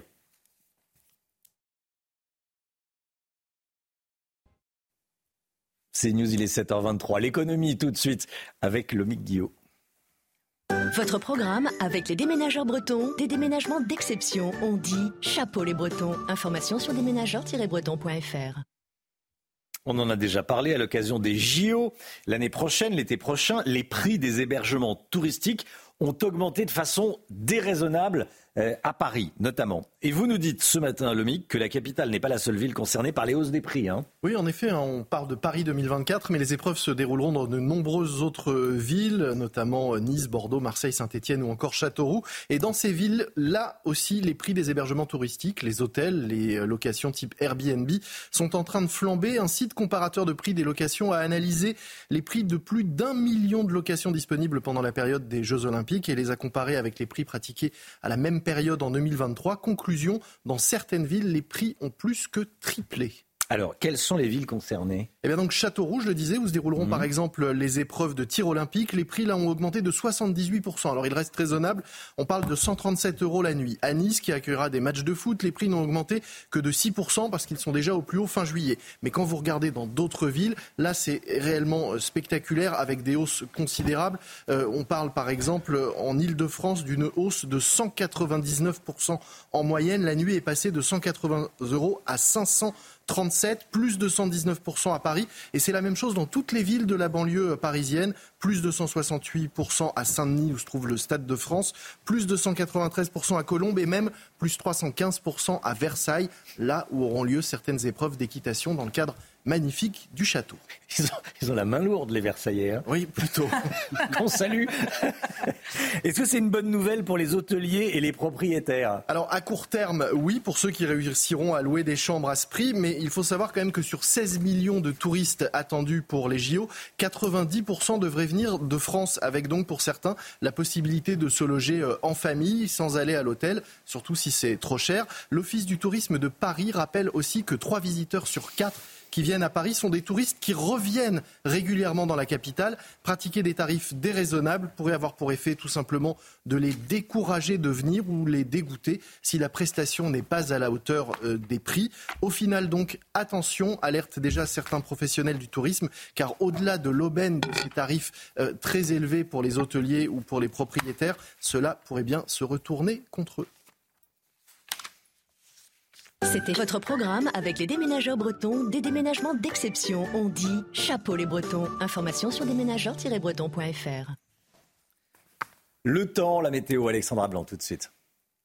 C'était la météo avec Cybelle Énergie pour réaliser vos travaux de rénovation énergétique en toute confiance. Cybelle Énergie, s'engager pour votre avenir.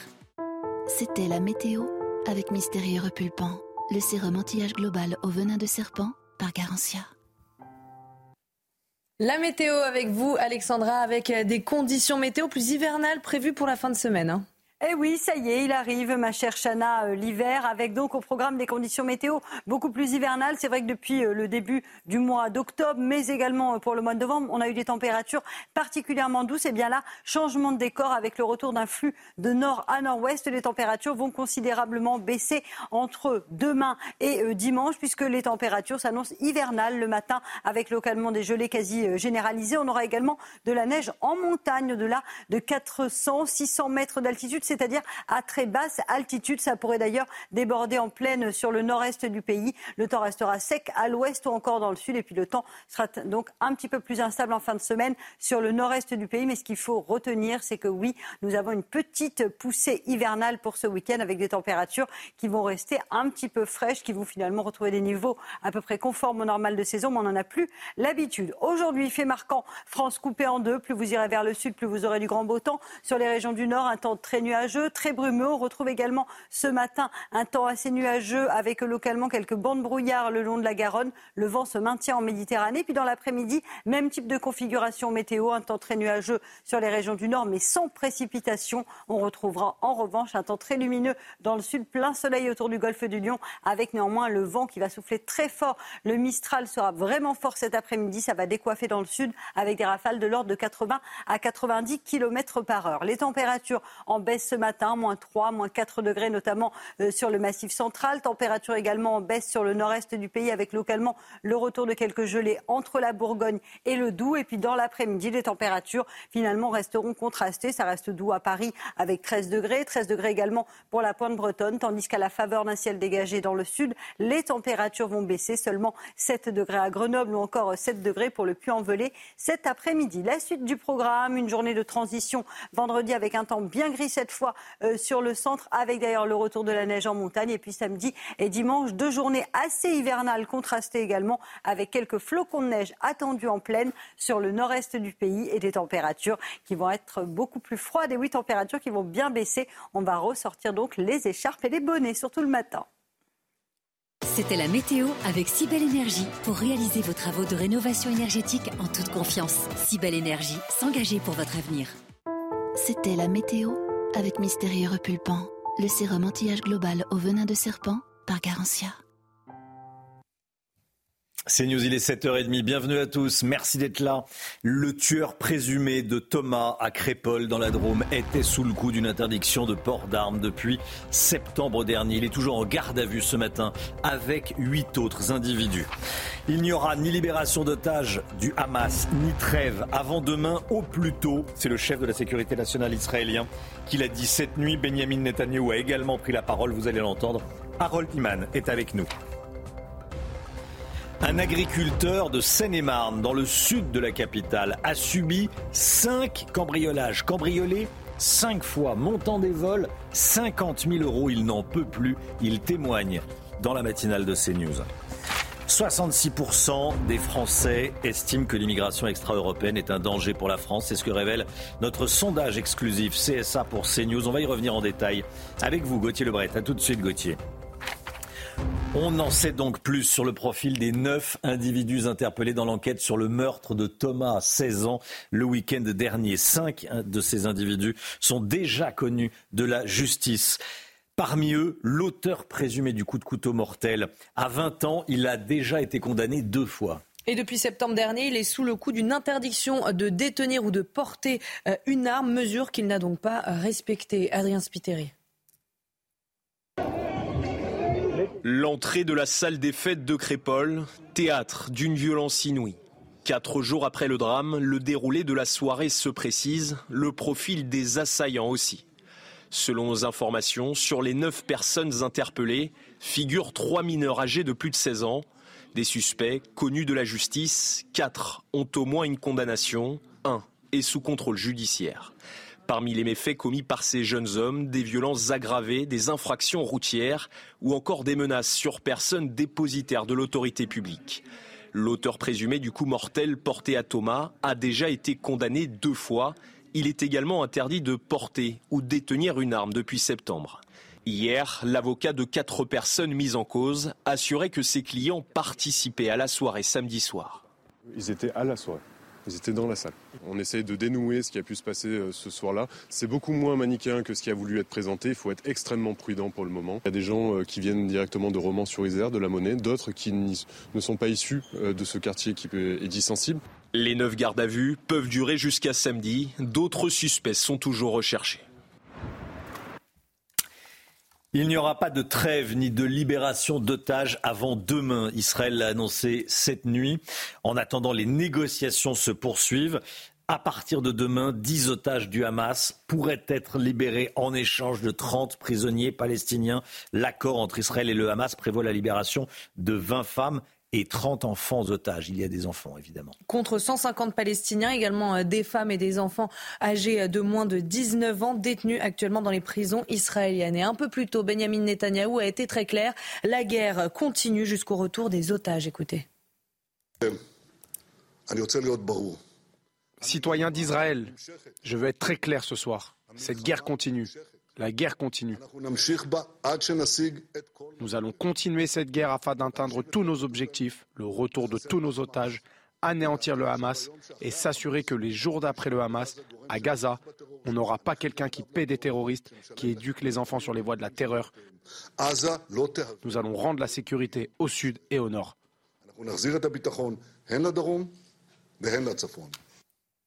Alors on parle d'une trêve dans les combats, de libération d'otages du Hamas contre la libération de prisonniers palestiniens. Est-ce que cet accord, Harold Iman avec nous, ne remet pas en cause l'objectif initial d'Israël qui était la, destruction du Hamas? En toute logique, oui, cela avantage un peu le, Hamas qui est sous une pression euh, militaire que le Hamas n'arrive pas à imposer sur Israël malgré des tirs incessant de missiles depuis le 7 octobre sur tout point d'Israël sans discernement. Bon, alors Benjamin Netanyahou et ses alliés politiques, eux, veulent bien sûr détruire le Hamas, ils le disent et le redisent, en bombardant ses infrastructures, en pourchassant les miliciens terroristes, mais aussi ils promettent de ramener les otages vivants et ils sont soumis à une obligation de la société israélienne et même de la loi judaïque qui fait de la libération d'otages un devoir sacré et même qui permet des sacrifices énormes pour obtenir que les captifs soient libérés. Donc, euh, pour conjuguer les deux, on doit vraiment être euh, un petit peu acrobate et ce n'est euh, pas simple. Donc, il y a des contradictions un peu tout le temps. Maintenant, le Hamas si vraiment il commence à suivre la bonne voie, aura à peu près, euh, je dirais, satisfait ce besoin de libérer des captifs, mais il est au courant, donc il ne va pas aller tous les libérer.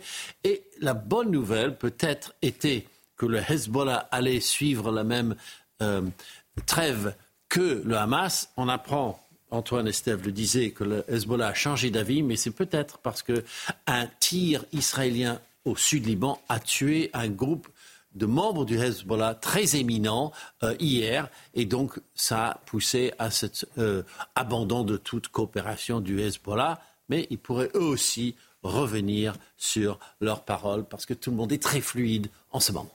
Harold Iman, merci beaucoup Harold.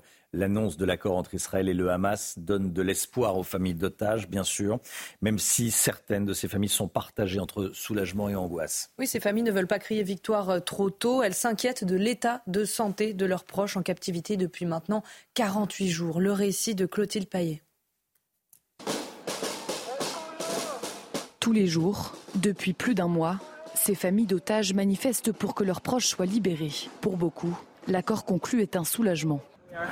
Nous sommes heureux pour tous ceux qui sortent et qui sont libérés, mais nous pensons toujours à ceux qui sont laissés derrière. Pour certains, la nouvelle laisse perplexe. En ce qui nous concerne, nous avons entendu parler de l'accord et nous sommes heureux qu'il y ait un accord. Mais tant qu'ils ne sont pas là, ils ne sont pas là. L'accord prévoit une trêve de quatre jours. 50 otages israéliens doivent être libérés par le Hamas contre 150 Palestiniens détenus en Israël. Une décision qui inquiète.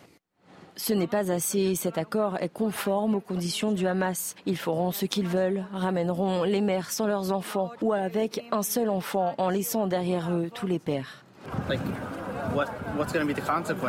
Je me demande quelle sera la conséquence de libérer des gens mauvais qui ont fait des choses terribles. C'est effrayant.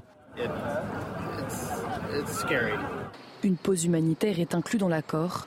Plusieurs ONG estiment que cela n'est pas suffisant et réclament un cessez-le-feu. Je vous le disais dans les titres, un agriculteur de Seine-et-Marne a été cambriolé cinq fois en moins d'un an et demi. Cinq fois. En Seine-et-Marne, à la frontière avec le Loiret. Olivier Brosset, c'est son nom, Brossier, estime ses pertes à 50 000 euros. Chaque affaire, chaque cambriolage a été classé sans suite. Aucun des cambrioleurs n'a été arrêté à ce jour. Et pourtant, ils ont été filmés puisque Olivier est équipé euh, de caméras de vidéosurveillance. Il est révolté et ses enfants complètement euh, traumatisés. Reportage de Raphaël Lazrec qu'il a rencontré avec le récit d'Aminat Adem. Non, je suis voleur. En un an, cet agriculteur a été victime d'une impitoyable série de vols. Donc là, ça fait euh, en fait cinq fois que je me suis fait cambrioler pour une valeur de un peu plus de 50 000 euros. Les voleurs, gantés et armés, apparaissent ici en plein jour. Olivier a pu obtenir ces images grâce à son système de caméra qui surveille nuit et jour son entrepôt. J'ai tout donné euh, les films à la gendarmerie. Malheureusement, euh, on s'aperçoit que c'est classé sans suite. L'agriculteur subit à chaque fois de lourds préjudices. Des GPS ou encore des câbles de forage ou d'irrigation sont volés. Du matériel agricole onéreux et facile à revendre, mais surtout indispensable pour travailler ces terres. On est complètement handicapé puisqu'il faut recommander, il faut rentrer dans des procédures euh, d'assurance qui sont très pénibles. Révolté et à bout de nerfs, l'agriculteur a réuni la gendarmerie, le sous-préfet et le député de Seine-et-Marne pour alerter sur ces vols et dénoncer le manque de moyens des gendarmes. Un appel à l'aide entendu par le maire qui assure faire son possible à l'échelle de la commune. Il en appelle à l'État pour un système de gendarmerie mieux équipé. On se retrouve vraiment démunis euh, par rapport aux besoins qu'on a dans les milieux ruraux et on a vraiment une insécurité qui, qui, se fait ressentir de plus en plus. En 2022, 16 000 affaires d'atteinte aux biens sur les exploitations agricoles avaient été recensées le pauvre maire, c'est pas lui qui peut faire grand chose. Hein. Il, est euh, en compassion, en solidarité avec la, victime. Et cinq cambriolages en un an et demi, 50 000 euros qui, s'évaporent. Et on les voit, les, cambrioleurs, hein. ils arrivent tranquillement, hein, en pleine journée. Euh, on comprend la, colère et je pense que c'est bien le et le traumatisme vécu par euh, l'agriculteur Olivier Brossier et par ses euh, et par ses par ses enfants. Effectivement, il faut plus de, moyens pour les gendarmes qui interpellent ces euh, ces, voleurs qui, ensuite revendent. Ils savent très bien ce qu'ils vont voler d'ailleurs. Hein. Le MIC voulait réagir. Tiens. Oui, bah hmm. ça se multiplie et c'est vrai qu'on se demande si les, nouvelles unités mobiles de gendarmerie annoncées par Gérald Darmanin vont suffire pour, pour essayer d'éradiquer ce, phénomène qui est malheureusement inquiétant. fréquent. Et puis, et puis euh, cet agriculteur, euh, il se sent seul. Mm. Cinq cambriolages. À qui ça arrive Cinq cambriolages? Bon, euh, voilà. Je suis Cinq plaintes sans suite. Cinq plaintes sans suite je suis sûr que vous partagez notre indignation. Euh, voilà, et on, est on pense bien à, Olivier Brossier et à, toutes les autres victimes. 66% euh, des Français pensent que l'immigration extra-européenne est un danger pour la France. C'est le résultat de notre sondage CSA pour CNews qu'on vous révèle ce matin. Gauthier Lebret, il y a un vrai clivage droite-gauche sur ce sujet. Oui, assez classique sur ces euh, sujets migratoires. 71% des sympathisants écolos pensent que non, ce n'est pas un danger pour la France, l'immigration extra-européenne. 59% au PS, 62% à la France insoumise. Et ça s'inverse dès qu'on regarde à partir du bloc central et donc chez euh, Renaissance, le parti présidentiel. 67% des sympathisants Renaissance pensent que oui, c'est un danger pour la France, euh, l'immigration extra-européenne. Alors après, plus vous allez à droite, et eh bien plus vous avez de gens qui pensent euh, cela. 86% chez les Républicains, 89% chez Reconquête et 95% au Rassemblement national. Merci beaucoup Gauthier. Au moment des JO de Paris, tous les transports en commun ne seront pas prêts. C'est ce qu'a révélé hier Anne Hidalgo sur le plateau de Quotidien. Oui, la maire de Paris a émis des doutes sur la capacité à accueillir le public dans de bonnes conditions dans ces trains. Écoutez. Aujourd'hui, on est quand même dans une difficulté déjà dans les transports du quotidien et on n'arrive pas à rattraper le niveau, par exemple, de ponctualité, de confort pour les Parisiennes et les Parisiens. Il y a bah. des endroits où les transports ne seront pas prêts parce qu'il n'y aura pas le nombre de trains et le nombre, la fréquence. Bon. Voilà, réponse du ministre des Transports Clément Beaune qui a visiblement été agacé par la maire de, la maire de Paris. Plutôt que de faire le buzz, elle ferait mieux d'aller aux, réunions. Euh, il dit exactement. Euh, euh, il a réagi à cette sortie sur le réseau social X. Il a publié un mème. Vous savez, ces photos accompagnées d'un petit texte. voici. Il a rappelé qu'Anne Hidalgo avait brillé par son absence aux huit comités stratégiques sur les transports en vue des JO de 2024. Donc plutôt que de faire le buzz, il faut aller aux réunions. Voilà, elle était peut-être à Tahiti. Non, visiblement non, non. Là non. Là non. Et euh, Clément Beaune qui aimerait bien prendre la place euh, d'Anne Hidalgo aux prochaines municipales. Oui, voilà, qui, explique aussi euh, cette petite rivalité. L'agacement. Allez, restez bien avec nous. 7h42 dans un instant l'écho. On va parler des taxes d'habitation. Attention aux erreurs. À tout de suite. C'est News, il est 8h moins le quart. Merci beaucoup d'être avec nous dans un instant. L'économie, on va parler des taxes d'habitation. Attention aux erreurs, le fisc se trompe, le fisc se trompe beaucoup en ce moment. Mais tout d'abord, le point info avec Chana Lousteau. L'OMS s'inquiète d'une hausse des maladies respiratoires en Chine. Parmi ces pathologies, des foyers de pneumonie non diagnostiqués chez les jeunes ont été découverts dans le nord du pays. Dans un communiqué publié hier soir, l'OMS demande à la population de prendre des mesures de protection comme la vaccination ou encore la distanciation avec les malades. C'est un résultat électoral qui pourrait avoir des répercussions dans toute l'Europe. Aux Pays-Bas, le parti anti-immigration de Gert Wilders est arrivé largement en tête aux législatives. Il obtiendrait 35 sièges sur 150, largement euh, devant la gauche écologiste et le centre droit. Sur Twitter, cette nuit, Marine Le Pen a félicité une performance spectaculaire. Et puis le périphérique parisien bientôt limité à 50 km heure contre 70 aujourd'hui. C'est la volonté d'Anne Hidalgo au lendemain des JO 2024 en septembre prochain. L'objectif c'est de réduire la pollution de l'air, l'exposition au bruit des riverains et fluidifier les déplacements entre Paris et les communes limitrophes. Une voie dédiée au covoiturage et au transport public sera également créée. Votre programme avec les déménageurs bretons, des déménagements d'exception. On dit chapeau les bretons. Information sur déménageurs-bretons.fr. L'économie Lomi Guillot, on va parler des impôts. De nombreux ménages, de nombreux foyers fiscaux se plaignent d'avoir reçu des avis de taxes d'habitation alors qu'ils n'ont pas à la payer, cette taxe. Comment ça s'explique euh, Comment s'explique cette erreur Qui est concerné? Alors, ça s'explique parce que la taxe d'habitation a été, vous le savez, supprimée, mais pas pour tout le monde, pas pour les résidences secondaires ni les logements euh, vacants. Et il y a eu quelques bugs euh, à l'occasion de la mise en place d'un nouveau service. Vous en souvenez peut-être, c'était avant l'été, on vous en avait parlé, les impôts avaient mis en place une nouvelle obligation, la déclaration euh, de biens immobiliers. Chacun devait déclarer les biens en sa possession, appartements, maisons, terrains, mais même aussi caves, granges, piscines ou hangars. Il fallait par la même occasion déclarer qui occupe, qui occupait ce, ce bien. Vous un locataire ou encore un membre de votre famille, par exemple. Pour les impôts, c'était le moyen de recenser notamment les résidences secondaires et les logements, vacants, euh, les logements vacants et pouvoir donc continuer à les taxer. C'est là que les choses se sont gâtées. D'abord parce que malgré les nombreux rappels et la menace d'une amende de 150 euros pour ceux qui ne remplissaient pas cette déclaration, eh bien un propriétaire sur cinq n'a rien déclaré euh, du tout, avec donc le risque de se voir taxé. Et puis il y a eu des bugs dans le, le système, par exemple dans le logiciel des impôts, un appartement et une terrasse peuvent être considérés comme deux biens séparés. Euh, du coup, si un propriétaire déclare qu'il habite l'appartement, eh bien il peut se faire taxer pour son balcon ou sa terrasse comme si c'était une résidence secondaire. Un balcon résidence secondaire. Quels sont les autres cas qui posent problème? Eh bien, il y en a plusieurs. Hein. Les syndicats euh, des impôts, notamment euh, plusieurs syndicats, disent qu'ils sont submergés par les demandes depuis que les avis de taxes d'habitation euh, sont arrivés. par exemple, les échos racontent le cas d'une étudiante rattachée au foyer fiscal de ses parents pour les impôts, mais vivant dans une résidence étudiante. Le domicile de ses parents a été considéré comme sa résidence principale et sa chambre d'étudiante comme une résidence secondaire, avec à la clé une taxe d'habitation sur cette résidence secondaire de 218 euros quand même. Et puis on rapporte aussi le cas d'enfants, pour certains âgés de seulement 11 euh, ans, qui, se sont retrouvés destinataires d'avis d'imposition euh, pour des montants qui dépassaient parfois les 2000 euros les propriétaires concernés devront-ils payer? Alors les enfants non, hein, évidemment. Pour les autres, euh, ben, pour ceux qui ont reçu par erreur une taxe d'habitation, ils seront évidemment euh, euh, dispensés de la payer. La taxe, la vie sera annulée par les impôts, mais cela nécessite de faire une réclamation. Ce sera une formalité de plus pour ceux qui, bien souvent, n'avaient pas compris comment s'acquitter à la base de cette nouvelle formalité.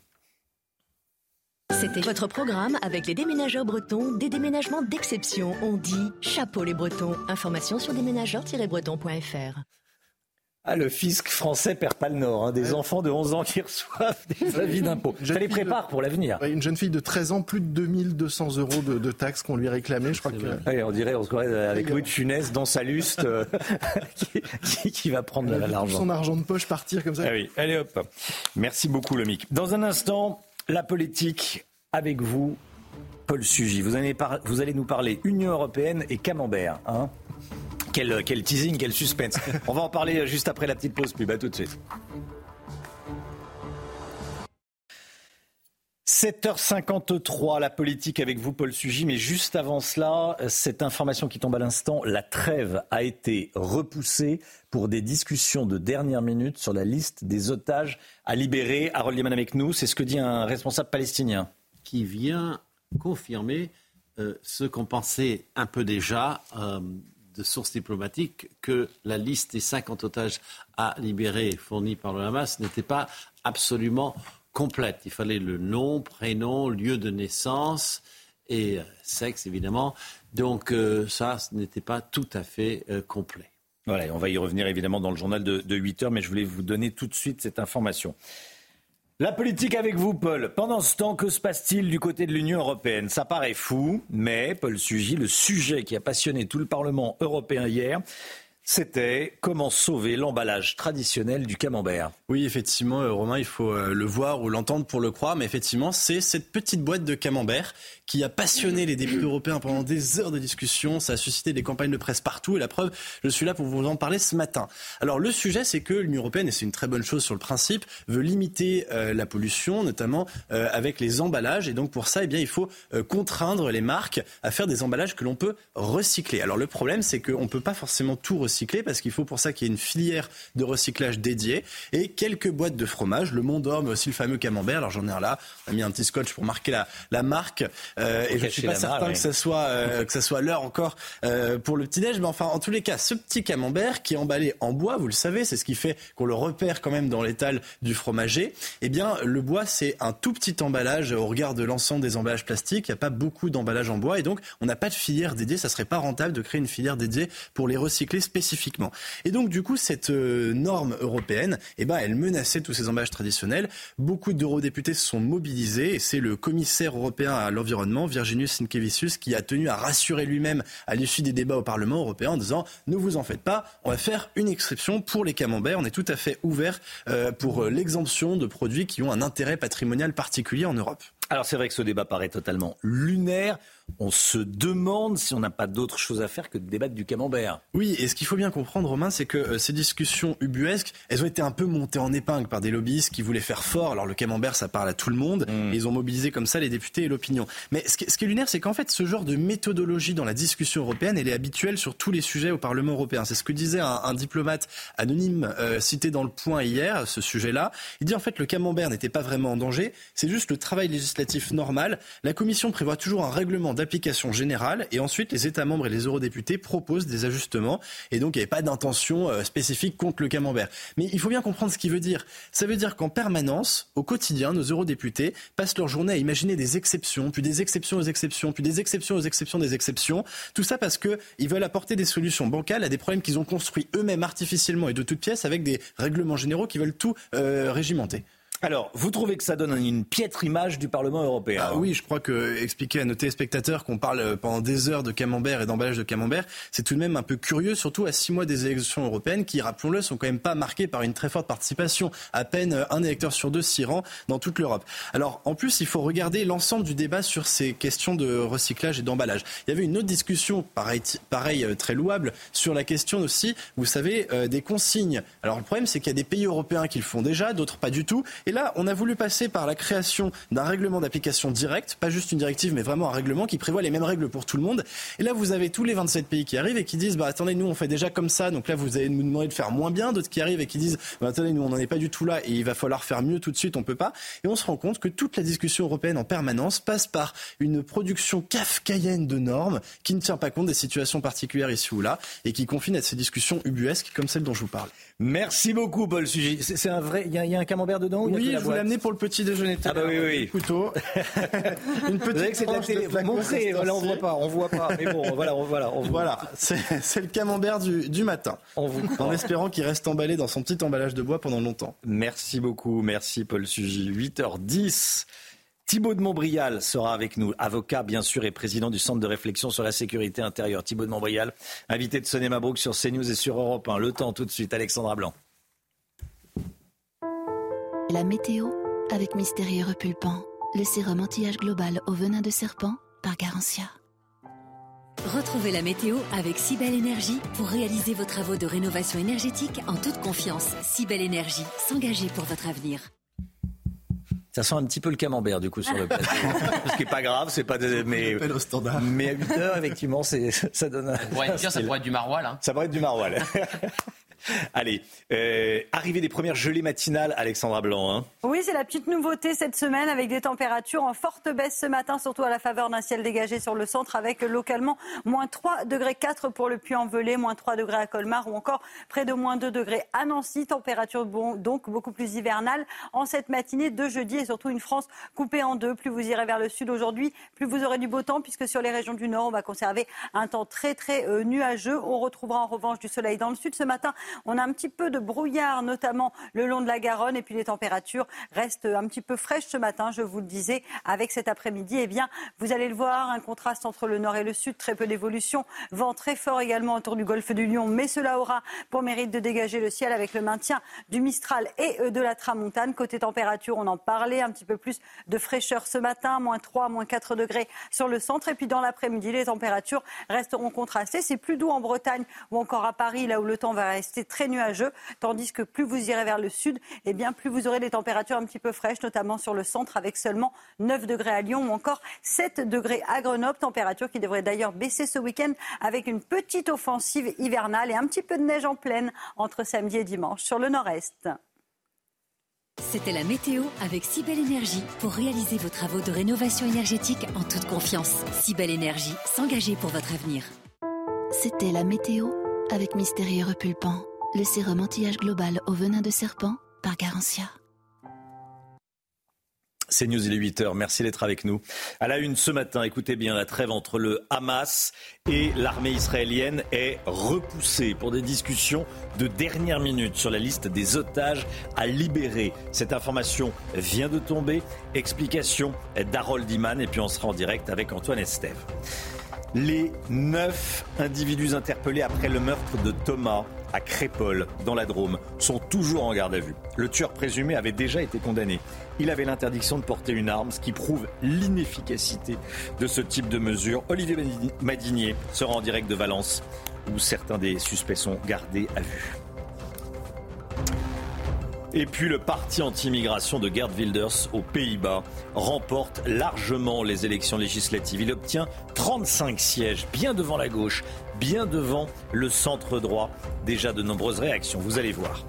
Il n'y aura pas de trêve ni de libération d'otages avant demain. Par ailleurs, on vient d'apprendre que la trêve avait été repoussée cette nuit à cause de discussions de dernière minute sur la liste des otages à libérer. C'est en tout cas ce que dit un responsable eh, palestinien. À partir de demain, 10 otages du Hamas pourraient être libérés en échange de 30 prisonniers palestiniens, Chana. Au total, l'accord entre Israël et le Hamas prévoit donc la libération de 20 femmes et de 30 euh, enfants otages contre 150 Palestiniens actuellement euh, détenus dans les prisons israéliennes. Harold Iman, la trêve est repoussée de 24 heures minimum, vous nous dites.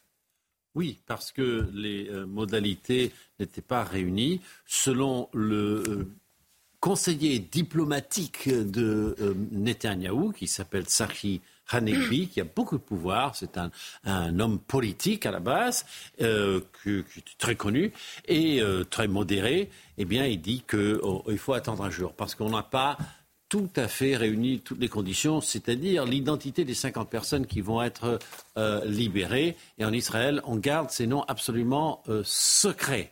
On ne veut pas que des familles aient de faux espoirs parce qu'ils se croyaient sur la liste, ils ne sont plus sur la liste, etc.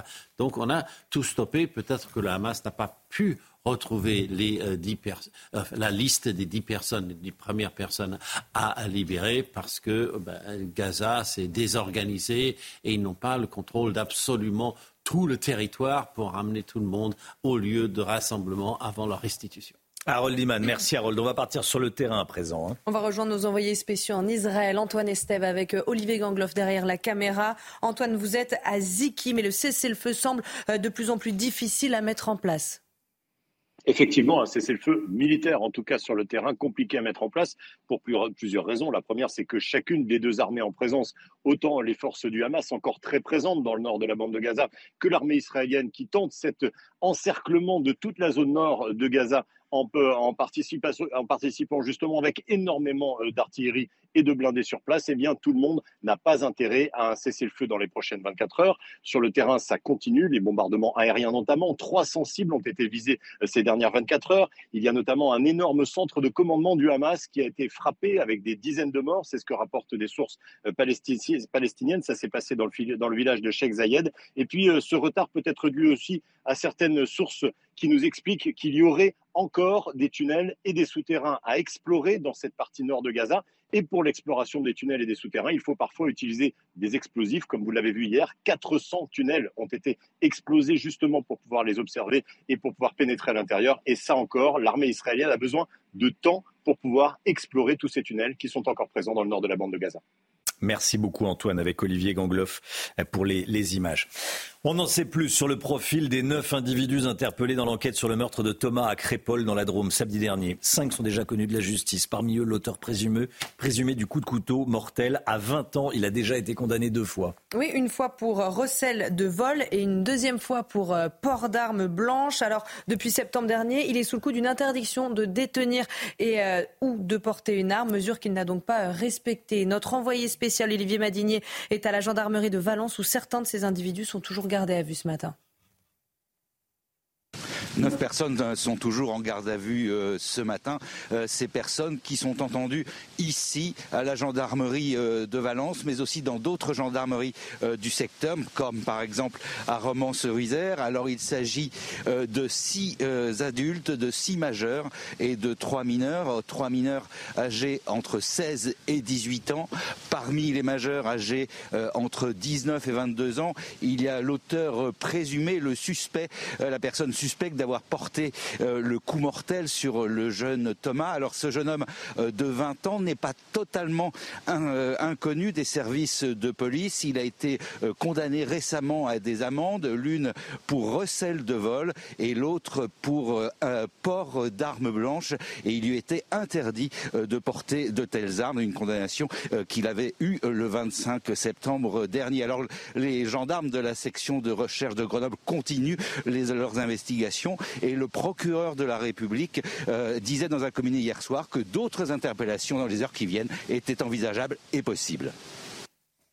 Voilà, et puis cette information également qu'on vous donne depuis le début de la matinale, aux Pays-Bas, le parti anti-immigration de Gerd Wilders est arrivé largement en tête aux législatives de nombreuses réactions politiques en France. On y reviendra à 8h30. Restez bien sur CNews dans un instant. Thibaut de Montbrial est l'invité de Sonia Mabrouk. tout de suite. C'est News, il est 8h12, bienvenue à tous. Tout de suite, c'est la grande interview de Sonia Mabrouk qui reçoit ce matin Thibault de Montbrial, président du Centre de réflexion sur la sécurité intérieure. Et place donc à la grande interview sur CNews et, et Europe 1. Bonjour à vous Thibault de Montbrial. Bonjour. Et bienvenue, vous êtes euh, avocat, également, euh, on l'a précisé, président du Centre de réflexion à la sécurité intérieure. Après l'attaque sanglante de Crépol dans un bal tranquille, Thibault de Montbrial, l'enquête avance et le profil des suspects se précise concernant déjà le tueur présumé de Thomas, déjà condamné. Il est sous le coup d'une interdiction de port d'armes dont malheureusement on a vu les faits. Les autres suspects pour euh, les jeunes majeurs connus aussi pour des faits de délinquance. Euh, à qui a-t-on affaire? Est-ce qu'on peut euh, aujourd'hui dresser un peu le profil de ces individus? Ce que, ce que je voudrais d'abord dire, c'est que l'affaire de le drame de Crépol crée depuis quelques jours une émotion dans notre société qui est, tout à fait légitime, mais dont on sent également euh, qu'elle euh, s'accompagne de, de, tensions de plus en plus vives. Ce qui s'est passé à Crépol, c'est l'illustration même de ce que euh, malheureusement je, constate et, je dis. Parfois j'ai l'impression de, de hurler dans une forme de désert sur euh, cette montée constante et de plus en plus rapide de euh, la violence en France. Ce qui s'est passé à Crépol, c'est euh, ça, ça, ça, dépasse l'entendement. C'est une fête de village dans un petit village de la Drôme autour des copains de rugby et, et de leurs potes et viennent s'inviter euh, des gens euh, de, de l'extérieur. Alors euh, le, le, procureur a pris grand soin de dire qu'ils venaient pas tous du même quartier, mais il y en a, en tout cas, leurs amis revendiquent les connaître du quartier de la Monnaie à Romans-sur-Isère. et le, ceux qu'on a entendus dans certains médias s'exprimer de ce quartier revendiquaient une, une, une, logique territoriale, voire ethnique, c'est ce qui sera un des sujets de, de, de l'enquête. Et, et là, euh, pour des motifs que l'enquête établira dans, dans, le détail, une explosion de violence. Un mort, deux blessés graves, plusieurs blessés, euh, avec des, des, armes de guerre, parce que les, les couteaux à longue lame, des armes de guerre. ça, ça s'appelle des baïonnettes. Alors l'enquête, euh, encore une fois, le détail, est-ce que c'était des machettes, des baïonnettes, etc. Mais c'était pas un opinel, euh, manifestement, d'après ce que disent les témoins. Donc, quand on va s'amuser euh, entre, entre copains, on n'emmène pas des, des, des outils qui peuvent tuer. Et, et, et, on ne les sort pas à la première euh, frustration Alors, qui venue. est capable de, de ce, cette explosion euh, de, de, violence? Le profil, véritablement, est au centre de le, pro politiques. Oui, il est au centre de polémiques politiques. Moi, j'entends les mots du procureur. Par exemple, quand on prend le soin de vous dire que euh, le principal intéressé, c'est-à-dire le suspect euh, de, de, du meurtre, euh, est français et que sa mère est française, ça implique, à contrario, donc, soit on dit rien, soit on, on dit tout, mais on ne dit pas la moitié qui permet de comprendre l'autre moitié. Donc, manifestement, manifestement, il y aura une dimension qui, euh, même si ce n'est pas le, le, le, seul sujet de, de ce drame, qui, euh, qui, sera une dimension euh, culturelle. Votre, vos confrères du Dauphiné disent que certains témoins évoquent des, des cris racistes de, de, de salles blancs. Là encore, l'enquête l'établira. Moi, ce que je constate, c'est que, notamment dans un reportage qui a été diffusé sur le média Livre Noir, dont un journaliste a passé plusieurs heures au quartier de la Monnaie à Romans-sur-Isère, avant même que l'on connaisse le détail des choses, certains des habitants faisaient des redemontades en disant on sait que ce sont certains de nos copains qui l'ont fait. Euh, on en est fiers, euh, on emmerde la France et, euh, et, et Thomas, on s'en fout. Mmh. je résume. Donc ça montre quand même, ça illustre l'ampleur euh, des fractures. Et j'ajoute un mot, Sonia Mabrouk, c'est que si on dézoome, si on prend du champ, qu'est-ce que ça nous montre sur notre société? Donc des fractures territoriales, peut-être euh, ethniques, culturelles, ça c'est certain, et surtout, ça nous montre que euh, ces délinquants n'ont plus aucune crainte ni de la justice, ni de la police, ni de tout ce qui représente l'autorité dans un pays démocratique. On va y venir de cette faillite de l'autorité oui. hein, que l'exécutif qualifie de faillite euh, collective. Mais tout d'abord, vous avez décrit des tensions grandissantes, des fractures béantes. À partir de là, il y a deux, deux voies possibles, Thibault de Montréal. Il y a l'exécutif qui dit, qui dénonce une récupération politique, puisqu'au lendemain euh, de, de, ce qui s'est passé, on a entendu parler de razzia, d'un massacre commis par des barbares ou encore de francocide. Est-ce que, selon vous, d'ores et déjà, parce que vous êtes un expert de ces questions-là, de sécurité, vous voyez depuis très longtemps monter cette hyper-violence, est-ce qu'il faut la dénoncer, si c'est tel est le cas, de cette manière-là tout de suite, ou il faut, compte tenu de ces tensions, de ces fractures, attendre d'avoir toutes les informations? Ou est-ce que vous craignez justement que la vérité soit cachée?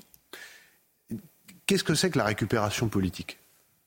Est-ce que quand le président de la République, euh, quelques heures après la mort de, Noël, de Naël à, Nanterre, alors que euh, le policier auteur du tir euh, est en garde à vue et que l'enquête débute sur les circonstances de ce tir, quand le président de la République explique que c'est, je cite, inexcusable, c'est-à-dire qu'en plus il utilise un terme juridique, alors qu'il y a une garde à vue en, cou en cours, euh, c'est pas de la récupération, c'est même de l'ingérence.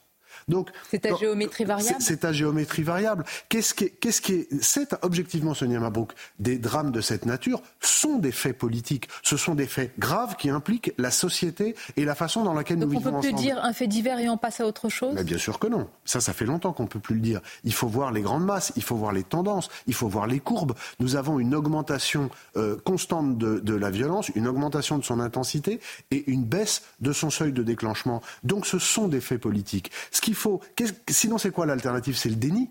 Mais les gens, le peuple, les, gens qui nous regardent, qui nous écoutent à la radio et à la télévision ce matin, ils ont des yeux pour voir, ils ont des oreilles pour entendre. S'ils ont l'impression que euh, les, les, gens qui gouvernent sont sur une autre planète, qu'on leur dit euh, attention, euh, il faut, il faut pas ceci, attention, ce que vous vivez n'existe pas, le réel n'existe pas. Mais quelle va être la conséquence pour notre société? La conséquence, ça va être une fracture. En plus des fractures culturelles, ethniques, territoriales, vous, allez, vous allez avoir une fracture encore plus grande, parce qu'elle existe déjà, entre la classe gouvernante et le peuple. Et ça, c'est la fracture la plus grave. C'est la fracture qui est la, plus difficile à combler. Dites-vous, Dipo de Montbrial. Et est-ce qu'il y a aujourd'hui euh, la peur qui tenait? C'est quelque chose qui nous a interpellés. Euh, il faut qu'on en parle ce matin sur Europe 1 et CNews. C'est cette manifestation en, hommage à la mémoire de, Thomas qui a été interdite pour risque de, troubles à l'ordre public. D'abord, est-ce que ces troubles sont vraiment manifestement avérés et que dit cette interdiction? C'est intéressant, ça s'est passé à Lyon. Hier, le préfet de Lyon a, estimé devoir interdire un rassemblement à la mémoire de Thomas euh, au risque d'un trouble à l'ordre public et d'appel à la haine. Mais euh, je, me souviens qu'au début, après il y a eu, ça a évolué, mais au début on n'était pas si regardant sur les manifestations en soutien euh, aux Palestiniens et à Gaza. Donc c'est quand même très intéressant de voir qu'un rassemblement euh, euh, dans une ville française à la mémoire d'un jeune rugbyman tué dans une fête de village alors qu'il était tranquillement avec ses potes ne, ne, peut pas donner lieu à un rassemblement de solidarité parce qu'on considère ab initio que vont y être tenus des appels à la haine. Mais pour l'instant, c'est qui est-ce qui, qui, est qui, euh, non seulement appelle, mais manifeste la haine. C'est qui C'est les, euh, ce sont les, gens qui, vont euh, massacrer des, jeunes, massacrer des, femmes, massacrer Alban Gervais devant une école à Marseille, massacrer Lola, massacrer Enzo dans l'heure. C'est qui, qui et, en face, quand on voudrait faire une marche de solidarité, ce serait un risque d'appel à la haine. Mais enfin, il faut, il faut, il faut reprendre le sens des choses. Et vous avez raison, Sonia. Moi, je, moi, je pense qu'une qu'une partie de l'exécutif et, des hauts fonctionnaires chargés de faire régner l'ordre en France euh, ont peur. Oui, ils ont peur. Pourquoi? Parce que si on va plus loin, de quoi? Mais, mais, justement, quand on regarde, quand on regarde les réactions, moi je suis très frappé parce que les réactions suite à ce drame, euh, outre les réactions politiques dont on vient de parler, vous avez aussi euh, les réactions tripales, les réactions des gens. Et je suis très frappé de voir que monte à une vitesse extrêmement rapide, peut-être à, la mesure inverse de tout le temps où elle n'est pas montée. Une exaspération, exaspération d'une partie de la jeunesse, euh, et pas seulement de la jeunesse, euh, qui est la jeunesse française, qui est la jeunesse qui bosse, qui est la jeunesse qui va à l'école, qui va à la fac, qui cherche un emploi, qui en trouve, qui se retrousse, qui se retrousse les manches, qui paye des impôts, qui ne vit pas de l'aide sociale, qui ne vit pas dans, dans, des, dans, des, quartiers où on est complètement, où on est complètement infusé par l'aide sociale et où en plus on rejette la France. c'est important ce que vous dites, Mais bien sûr. Montréal, parce que dans toutes les études, cette France-là qu'on a souvent qualifiée de France silencieuse, qui est majoritaire, on a compté sur euh, soit une forme de résignation, soit une forme de, de tranquillité finalement euh, subie. Vous dites aujourd'hui ah, que moi je ressens, les digues ont sauté je, peux, je peux me tromper, mais je ressens euh, depuis quelques semaines, depuis, depuis un certain nombre d'événements comparables malheureusement, et en particulier depuis ce week-end, oui, je, vois des réactions beaucoup plus vives que d'habitude, et on sent pointer une exaspération, mais je vous le dis franchement, qui est, qui, est, légitime. Après, il faut la traiter, et c'est pour ça que c'est un fait politique. Sinon Et c'est pour ça que c'est un fait politique. Ah, si on ne la traite pas, ah, s'il n'y a pas la, réponse de la justice à la hauteur, s'il n'y a pas la prise en compte de ce fait de société avec toute l'analyse eh euh, conséquente. Si le fait n'est pas euh, intégré politiquement et traité politiquement, y compris dans l'acceptation d'une exigence d'un choc d'autorité dans notre pays avec une reprise en main par la police et par la justice, mais c'est très simple. Il va y avoir des bandes organisées euh, qui vont se mettre en place pour protéger les fêtes, avec des gens qui vont descendre avec leurs fusils, qui vont protéger, comme on en a vu, on n'en a pas beaucoup parlé en marge des émeutes. ce, que vous, ce que vous décrivez, c'est un scénario de fiction, ça peut être la réalité. Non, mais ça peut être la réalité. je, suis en train de vous dire, je suis en train de vous dire, c'est le risque. On le sait. Donc, donc, il faut tout faire pour que ça n'arrive pas. Je ne suis pas en train de le prôner. Vous je conjurez ce risque. Vous tentez de. Mais non, mais je, mais je, montre, je montre ce que va être l'étape d'après. Si, si, si, si, le, si rien ne change en profondeur. Tous les sondages sur les questions régaliennes montrent que le choc d'autorité, euh, c'est mon expression, mais ça résume beaucoup de choses, euh, est attendu par plus de 70% des Français. Si l'État, si l'exécutif n'est toujours pas capable de le comprendre, si le en même temps continue à paralyser l'action publique, mais c'est ça qui, arrivera. Vous savez, mais regardez dans tous les pays où l'État est faible, c'est ça qui est arrivé. Regardez l'évolution des pays sud-américains. Il y a des gens qui me reprochent de faire cette comparaison. Je ne dis pas que c'est le cas aujourd'hui. Je dis que c'est la prochaine étape. Et c'est précisément ce risque qu'il faut empêcher en prenant des mesures qui sont des mesures drastiques. Si on ne les prend pas, vous savez, la nature horreur du vide et il y aura une, autre organisation qui va se mettre en place. Il faut tout faire pour l'éviter.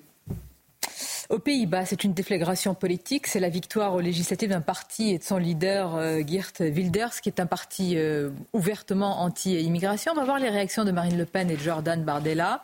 Euh, on va les, les voici. Alors, félicitations à Geert Wilders pour leur performance spectaculaire législative qui confirme l'attachement croissant à la défense des identités nationales, dit Marine Le Pen. Est-ce que Parmi ce que, euh, ce que vous dites, est-ce que ça peut être le prélude justement, avant l'arrivée au pouvoir de Marine Le Pen, une telle victoire aux Pays-Bas? Moi, ce que je constate, c'est que partout en Europe, euh, on, sent monter, c'est aussi le cas en Allemagne, c'est le cas dans, dans je, ne parle pas des pays de l'Est européen pour lesquels c'est déjà acquis depuis un moment, je parle vraiment de, l'Europe de l'Ouest, on sent monter une exaspération de la population, mais en fait on parle de la même chose, c'est le même sujet, c'est un autre angle du même sujet. Quand je dis que, euh, les, quand je dénonce ce risque de fracture, et en tout cas cette faille grandissante entre le peuple et l'élite qui, gouverne, euh, quand je dis qu'il faut tout faire pour la combler, c'est parce que sinon elle sera comblée elle sera, sera comblée par le vote. Ce matin, le vote, c'est légitime. Je veux dire qu'il a gagné, c'est démocratique. Évidemment. Donc, euh... Mais euh, ce qui m'interpelle ce matin, et pour vous recevoir souvent sur Europe 1 ou sur CNews, comme dans d'autres médias, vous êtes reçu, vous avez votre cohérence. C'est-à-dire, on peut vous décrire, mais vous dites ça depuis longtemps. Mais j'ai l'impression ce matin qu'on dit qu'il y a un tournant. Ah, moi, je sens, moi, je sens un tournant. Euh, en, en, réalité, il y a un tournant euh, depuis quelques mois. Les émeutes cet été, qui, ont, euh, qui ont été l'expression euh, visible de ce que beaucoup de gens savaient, mais de ce que l'immense majorité de, de, des gens ne voulaient pas voir, en particulier dans la classe politique. Ensuite, le 7 octobre, avec l'attaque terroriste abominable du Hamas, qui a été massacré des, des, des civils israéliens avant de retourner se cacher derrière ses propres civils dans la bande de Gaza, pendant que ses chefs se prélassaient dans des hôtels 5 étoiles au Qatar. Il faut quand même remettre tout ça en perspective. Et qui a eu comme conséquence immédiate, non pas la dénonciation massive de, des exactions du Hamas, mais la dénonciation d'Israël par une partie de la population et de la classe politique, je parle de l'extrême gauche euh, en France, ce qui a multiplié les tensions et est venu euh, amplifier encore euh, les fractures, avec des appels d'une violence inouïe dans les rues de toute l'Europe et en particulier euh, de France. Euh, L'attentat euh, commis par ce Tchétchène à, Arras, dont l'enquête établit aujourd'hui que ce n'était pas du tout un coup de sang ou un coup de folie, mais un projet soigneusement ourdi par une communauté qui vit en France, qui est hébergée en France, qui a l'asile en France, mais qui déteste la France. et, la haine, vous avez vu cette histoire de, cette famille juive qu'un taxi a refusé de prendre en charge à la sortie d'un aéroport parisien en disant sale juif, vous montez pas dans mon taxi. Mais les oui, je, plus je des pense. signaux faibles. Ah non, c'est plus des signaux faibles. Moi, je pense, je pense, que, je pense que des digues sont en train de sauter et qu'il faut faire extrêmement attention parce qu'il commence à y avoir une réaction euh, du peuple et que s'il n'y a pas très vite le choc d'autorité que tout le monde attend et dont je vous le dis très tranquillement, euh, dont il est vital qu'il survienne vite, en plus avec la perspective des Jeux Olympiques 2024 qui va faire de la France le, le, le centre du monde, mais donc la cible de toutes les haines qui la, qui la visent, eh bien nous nous préparons des lendemains extrêmement difficile et je ne parle pas seulement de tel ou tel vote politique. Voilà pourquoi il faut prendre au sérieux toutes les euh, mises en garde. Je voudrais qu'on conclue aussi sur euh, l'émotion des familles des otages. C'est très important de rappeler. Je crois que personne ne peut imaginer les heures que sont en train de vivre les familles qui attendent la libération de, de leurs proches. Cela a été encore repoussé de, de 24 heures. Quelque chose qui interpelle Thibault de Montréal. Quand même, évidemment qu'on veut tous cette libération, mais on a négocié, on négocie avec des terroristes. Rappelons que ce sont des terroristes. Il ne faut pas mettre sur le même plan, en tous les cas, euh, Israël Euh, Entendons-nous bien, il faut, tout faire pour récupérer ces otages euh, vivants. Vous avez raison, le drame de ces familles, et soit dit en passant, euh, le silence total en France. L'attentat du Hamas a tué 40 Français et avec 10 otages, c'est l'attentat anti-français le plus grave depuis l'attentat de Nice le 14 juillet 2016. Très peu de gens en parlent, heureusement, euh, heureusement régulièrement euh, c'est le cas. Mais euh, il faut que, c'est bien sûr tout faire pour que nos compatriotes et les autres otages soient libérés. Mais il y a une asymétrie parce que d'un côté vous avez une attaque terroriste du Hamas absolument abominable qui a sciemment été visée et dans quelles conditions des civils israéliens, et de l'autre, il y a une armée, un État, euh, qui a prévenu euh, des bombardements, qui a prévenu d'une offensive terrestre. Euh, le Hamas s'est caché derrière ses civils. Chaque mort est un drame, mais de voir qu'on met en, parallèle la mort de gens qui sont bombardés dans des opérations de guerre parce que le Hamas les a empêchés de partir et un massacre de civils, assorti ensuite, suprême lâcheté, du fait d'aller prendre des otages pour se doublement cacher derrière des civils. On se cache, le Hamas se cache derrière sa population et se cache derrière les otages qu'il a pris. Donc aujourd'hui, il y a une négociation, bien qu'il cette asymétrie entre un État qui se défend euh, et euh, un groupe terroriste. Maintenant, c'est vrai qu'il faut tout faire pour, euh, pour prioriser la, la, la, la, vie, mais en ayant bien conscience que c'est aussi le risque d'un cycle infini. je prends des otages, je négocie, etc., etc. C'est le dilemme des démocraties. La seule chose qui est certaine, c'est qu'il faut que les démocraties, et en particulier la France, si elle veut rester une démocratie, soient extrêmement fermes. Seule l'autorité maintient l'ordre public et la paix publique. Si elle veut rester une démocratie, on l'a bien entendu. Merci Thibault de Montbrial. C'était votre grande interview ce matin sur Europe 1 et CNews. Merci Sonia Mabou. C'est News, il est 8h29. Merci d'être avec nous. Merci à vous, Sonia Mabrouk, et à votre invité, Thibaut de Montbrial. L'équipe de la matinale est là. On est avec Lomique Guillot, avec Harold Iman, évidemment, Tanguy Hamon, pour les euh, toutes dernières informations concernant l'enquête sur Crépol, sur le, meurtre de Thomas à Crépol. Et puis avec vous, Chana Lousteau et, et Gauthier Lebret. À la une, la trêve, la trêve entre le Hamas et l'armée israélienne qui est repoussée pour des discussions de dernière minute sur la liste des otages à libérer. C'est une information qui vient de tomber. Régis Le Sommier, spécialiste des questions internationales, sera en direct avec nous pour en parler et on est avec Harold Iman évidemment. Le tueur présumé de Thomas à Crépol était sous le coup d'une interdiction de port d'armes depuis septembre dernier. Il est toujours en garde à vue ce matin avec huit autres individus. Tanguy Hamon avec nous. À tout de suite Tanguy. Une agression antisémite à l'aéroport d'Orly. Un chauffeur de taxi a refusé de prendre en charge dans sa voiture une famille. Pourquoi? Parce que cette famille était juive. Il les a même menacés de mort. Le récit dans ce journal. 66% des Français estiment que l'immigration extra-européenne est un danger pour la France. C'est ce que révèle un sondage CSA pour CNews. On y revient avec Gauthier Lebret. À tout de suite, Gauthier. Il n'y aura pas de trêve ni de libération d'otages avant demain. On a appris il y a une demi-heure environ que la trêve avait été repoussée cette nuit à cause de discussions de dernière minute sur la liste des otages à libérer. C'est en tout cas ce qu'affirme un responsable palestinien. Régis Le Sommier, spécialiste des questions internationales, avec nous. bonjour Régis. Bonjour. Bon, pourquoi ça a été euh, reporté, cette, euh, cette trêve et cette libération des otages? La partie palestinienne dit qu'il euh, y a des discussions de dernière minute sur la liste des otages à libérer? Écoutez, ces, affaires de négociation d'otages, et en particulier celle-là, puisque jamais autant d'Israéliens de, n'avaient été pris en otage par un groupe palestinien de toute l'histoire de ce conflit, évidemment, c'est toujours compliqué. Ce qu'on sait, c'est que de toute façon, depuis deux, trois jours, on sait que ça va aboutir. On sait que euh, comment tous les principaux points ont été négociés. C'est une négociation qui a duré euh, quasiment depuis euh, le lendemain des attaques terroristes du Hamas du 7 octobre et qui, dès qu'on a su, dès que la communauté internationale, en particulier les États-Unis, ont su que des otages avaient été enlevés, eh bien, il y a eu, s'est mis en place des cellules pour essayer justement, en particulier, le président Biden a été très très à, à, la manœuvre dans ces négociations.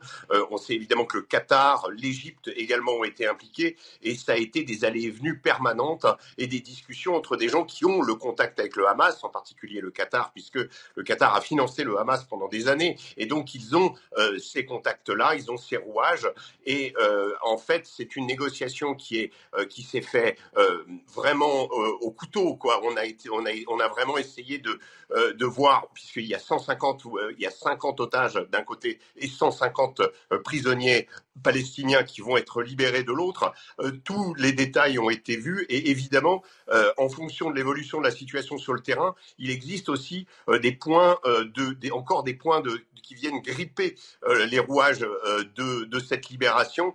C'est peut-être des détails liés à la situation militaire sur le terrain, puisque dans cette trêve, on, on, on l'explique, il y a évidemment quatre jours de pause, de pause de manœuvre, de pause dans lesquelles Israël ne pourra pas bombarder, ne pourra plus atteindre les objectifs du Hamas, ne pourra plus non plus utiliser de drones. Donc la surveillance va être différente. Et le Hamas, évidemment, compte bien utiliser ces quatre jours pour se recomposer. Il faut oublier, vraiment ne pas oublier que la situation humanitaire à Gaza est absolument dramatique.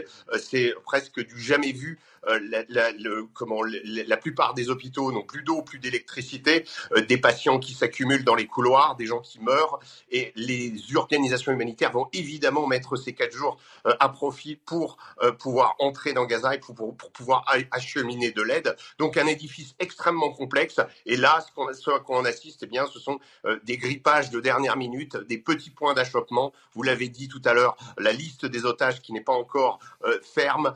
il faut savoir aussi, et c'est là où il y a de l'espoir avec euh, cet accord, euh, c'est que euh, c'est un accord qui potentiellement, et de la part des deux parties, peut être reconduit. Donc il peut y avoir d'autres libérations d'otages à la suite des 50, et il peut y avoir aussi un prolongement jusqu'à 10 jours, a dit le gouvernement israélien, de cette trêve. Donc on peut peut-être aussi penser que cette trêve peut amener à une négociation sur un cessez-le-feu, et en tout cas peut-être un règlement global de cette situation absolument tragique. Merci beaucoup Régis Le Sommier. Merci d'avoir été en direct avec nous ce matin. Harold Diman, euh, plusieurs questions à, vous poser.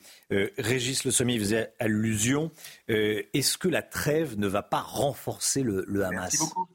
Bonne journée. Logiquement, oui, puisque le, Hamas pourra regrouper ses forces. il a été terriblement réduit et n'arrive pas à tirer le même rythme de missiles qu'au début de ce conflit. il tire, n'oublions pas, tout le temps et en, conjonction avec le Hezbollah au nord. Donc euh, il n'y a pas une heure qui se passe sans qu'il y ait des missiles. C'est à peu près un missile toutes les 20 minutes minimum euh, sur Israël. Mmh. Bon, alors, ils vont pouvoir se regrouper, euh, retrouver ce qui reste de leur système de commandement. Tout ça, c'est très utile pour eux. Ça pourra inverser la tendance, ce n'est pas sûr. Mais oui, ça peut les avantager. 50 otages du Hamas. Euh, vont être libérés, doivent être libérés, contre 150 prisonniers palestiniens. Espérons-le, cette libération va avoir lieu. 50 hein. euh, otages du, Hamas. Il restera 190 otages retenus. Euh, Harold, il pourrait y avoir d'autres accords? C'est le premier d'une série d'accords? C'est la matrice, parce hmm. que là, on a fait un groupe de 50 qu'on va distiller sur 4 jours de la trêve. Et donc, ça sera évidemment 12 ou 13 personnes par jour. Euh, au final. Et ensuite, on a, euh, on a appris de sources israéliennes ouvertes que euh, peut-être qu'on rajoutera des jours. Hein, C'est-à-dire on rajoutera des groupes de 10 à 12 pour continuer, continuer de cette façon. Donc, on verra à l'usage si c'est satisfaisant. Et pendant les libérations d'otages, mille efforts diplomatiques vont avoir lieu et on va sans doute essayer de ramener le Hezbollah euh, et l'Iran comme tel dans le respect d'une trêve aussi, sans quoi Israël sera toujours sur les bombes, que ce soit du sud du Hamas ou du nord du Hezbollah ou à Elat venant du, du Yémen. Harold Iman, merci beaucoup Harold. Dans l'affaire du meurtre de Thomas, 16 ans, à Crépol, lors d'un bal, le profil des suspects interpellés euh, se dévoile. On a appris que plusieurs d'entre eux, âgés de 16 à 22 ans, avaient un casier judiciaire, Chana. Hein. Oui, l'individu désigné comme celui qui a poignardé Thomas avait même l'interdiction euh, de porter une arme. Tanguy Hamon avec nous. Tanguy, quelles sont les dernières informations que l'on a euh, sur ces personnes interpellées? Sur ces neuf personnes interpellées, six sont majeures, trois sont mineurs. Ils sont âgés de 16 à 22 ans. Cinq de ces interpellés sont connus des services de la justice. Celui qui nous intéresse le plus, et eh bien évidemment, c'est le profil de celui qui est euh, suspecté d'avoir porté le coup de couteau mortel à Thomas. Il a déjà été condamné deux fois, une fois pour recel de vol, une fois pour port d'armes blanches sans motif légitime. Et d'ailleurs, comme vous l'avez rappelé, depuis septembre, il avait l'interdiction de détenir ou de porter une arme pendant deux ans. Concernant d'autres profils des, des, suspects interpellés, il y a celui notamment d'un jeune homme de 21 ans qui a été condamné deux fois déjà, donc une fois pour euh, des faits de violence aggravée. Il avait été condamné à une peine de prison avec sursis. Un autre profil est celui d'un autre jeune homme âgé de 22 ans. Celui-là, lui aussi, a déjà été condamné deux fois par la justice dont une fois avec de la prison avec sursis. Il est connu notamment pour des faits d'outrage et de menaces à l'encontre d'une personne dépositaire de l'autorité publique. le tout alors qu'il conduisait sans permis. Oui, donc il n'en avait strictement rien à faire de cette interdiction de porter une arme, puisque euh, ça lui avait été, euh, il avait été condamné à cette interdiction de porter une arme en, septembre, et, là on est en, on est en novembre. Euh, Tanguy, Qu'est-ce qu'on sait sur ce qui s'est passé au bal de Crépole samedi soir? Quelles sont les pistes des enquêteurs? Le scénario se précise. Oui, il se précise puisqu'il semble que la piste qui avait été initialement avancée, celle d'une expédition punitive qui cherchait une personne en particulier, est abandonnée. Visiblement, le déchaînement de violence dont a fait part la bande est survenu alors que l'accès à la soirée leur avait été refusé car ils ne s'étaient pas inscrits pour y participer. Vraisemblablement, euh, selon des remontées qui commencent à, à revenir. Euh, plusieurs de ces individus étaient quand même arrivés lors de la soirée. Il y avait ensuite l'agression de ce vigile, puis l'attaque contre les autres participants au bal. Désormais, les gardes à vue doivent permettre d'établir ou de confirmer le rôle des suspects, savoir notamment qui a porté les coups de couteau lors de la soirée. Et enfin, le procureur a précisé qu'il restait encore des personnes à identifier ou à localiser et à interpeller évidemment. Et les gardes à vue qui sont en cours doivent permettre tout cela. Merci beaucoup Tanguy. Une famille juive menacée de mort par un chauffeur de taxi et cette famille a été victime des propos antisémites tenus par ce chauffeur de taxi. Ça s'est passé à l'aéroport d'Orly. Et ce chauffeur a refusé de prendre la famille dans son véhicule en raison de leur religion. Il sera jugé le 6 mai prochain par le tribunal correctionnel de Créteil. Reportage de Régine Delfour et de Marie-Victoire Dudonné. Six semaines après les faits, la surprise est totale ici, à l'aéroport d'Orly. Sur la trentaine de chauffeurs de taxi interviewés, aucun n'a entendu parler de l'incident. Tout se sait, quoi, donc, quand on est notamment ici dans les bases arrières. Et là, j'en ai pas entendu parler, donc euh, je ne pourrais pas vous dire si c'est vrai ou pas, mais euh, ça m'étonne de ne pas, de pas être au courant d'une chose pareille. On n'est pas au courant, il n'y a personne qui a parlé de ça, ni affiche, ni affiche, ni rien du tout. Ça, me choque, ça me choque, ça me choque, franchement ça me choque.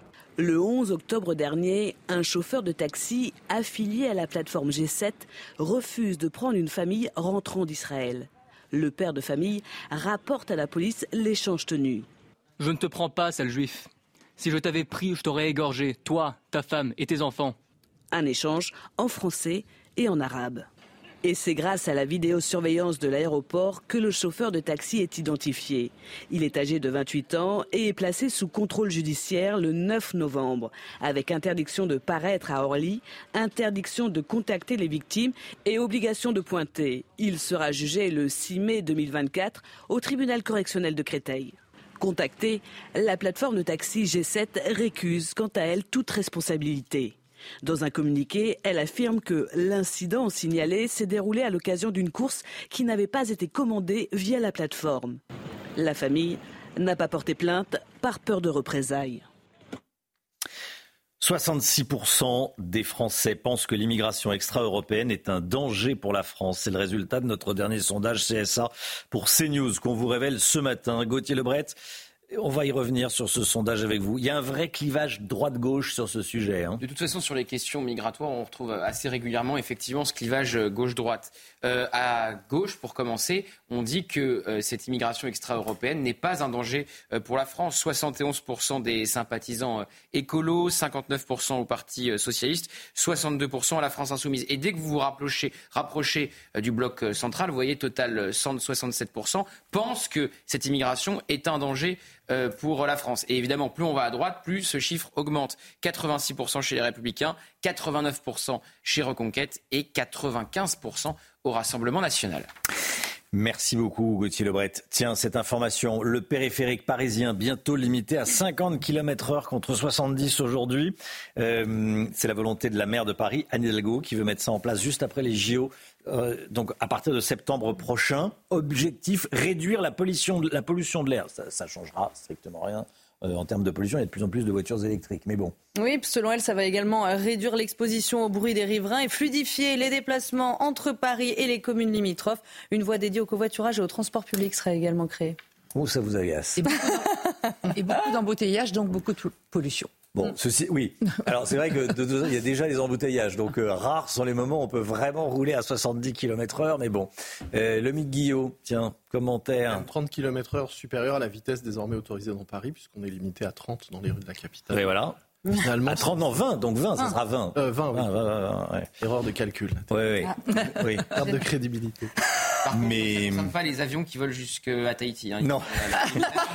Euh, là, c'est bon, ça passe. Non, mais c'est politique parce qu'en termes d'écologie, les voitures sont de plus en plus électriques. Elles consomment de moins en moins.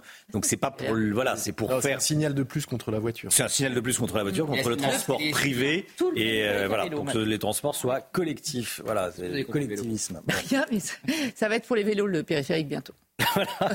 Comme dans la chanson, hein, ce qu'on se disait tout à l'heure, euh, à Paris à vélo, on va plus vite que les, que les autos. Bon. Euh, Brigitte Millot, on va parler des anti-inflammatoires, c'est la santé, c'est tout de suite.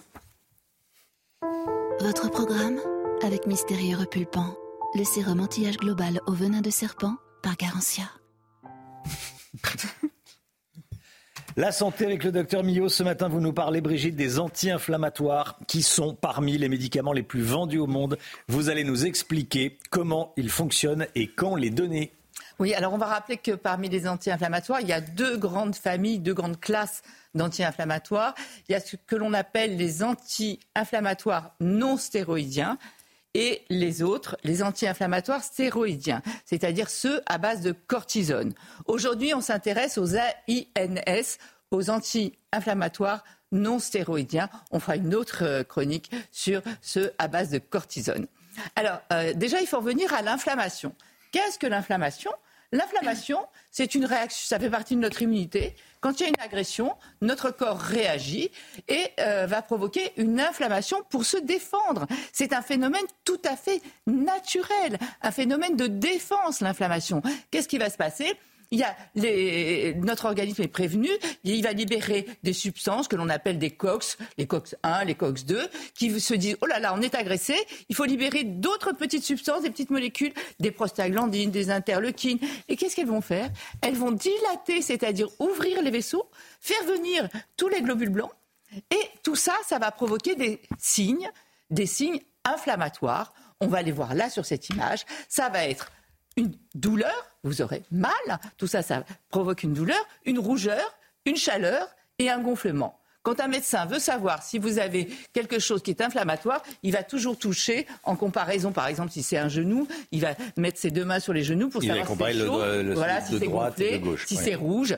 Tout ça, pourquoi c'est rouge, pourquoi c'est machin? Parce qu'en fait, c'est les vaisseaux qui, qui, qui s'ouvrent et donc ça va provoquer cette, cette rougeur et cette inflammation. Voilà ce qu'est l'inflammation les, donc les labos, voyant comment ça marchait, avec cette espèce de cascade comme ça de réaction, ils ont trouvé le moyen de bloquer d'empêcher ces petites substances, les prostaglandines, les interleukines, d'être libérées.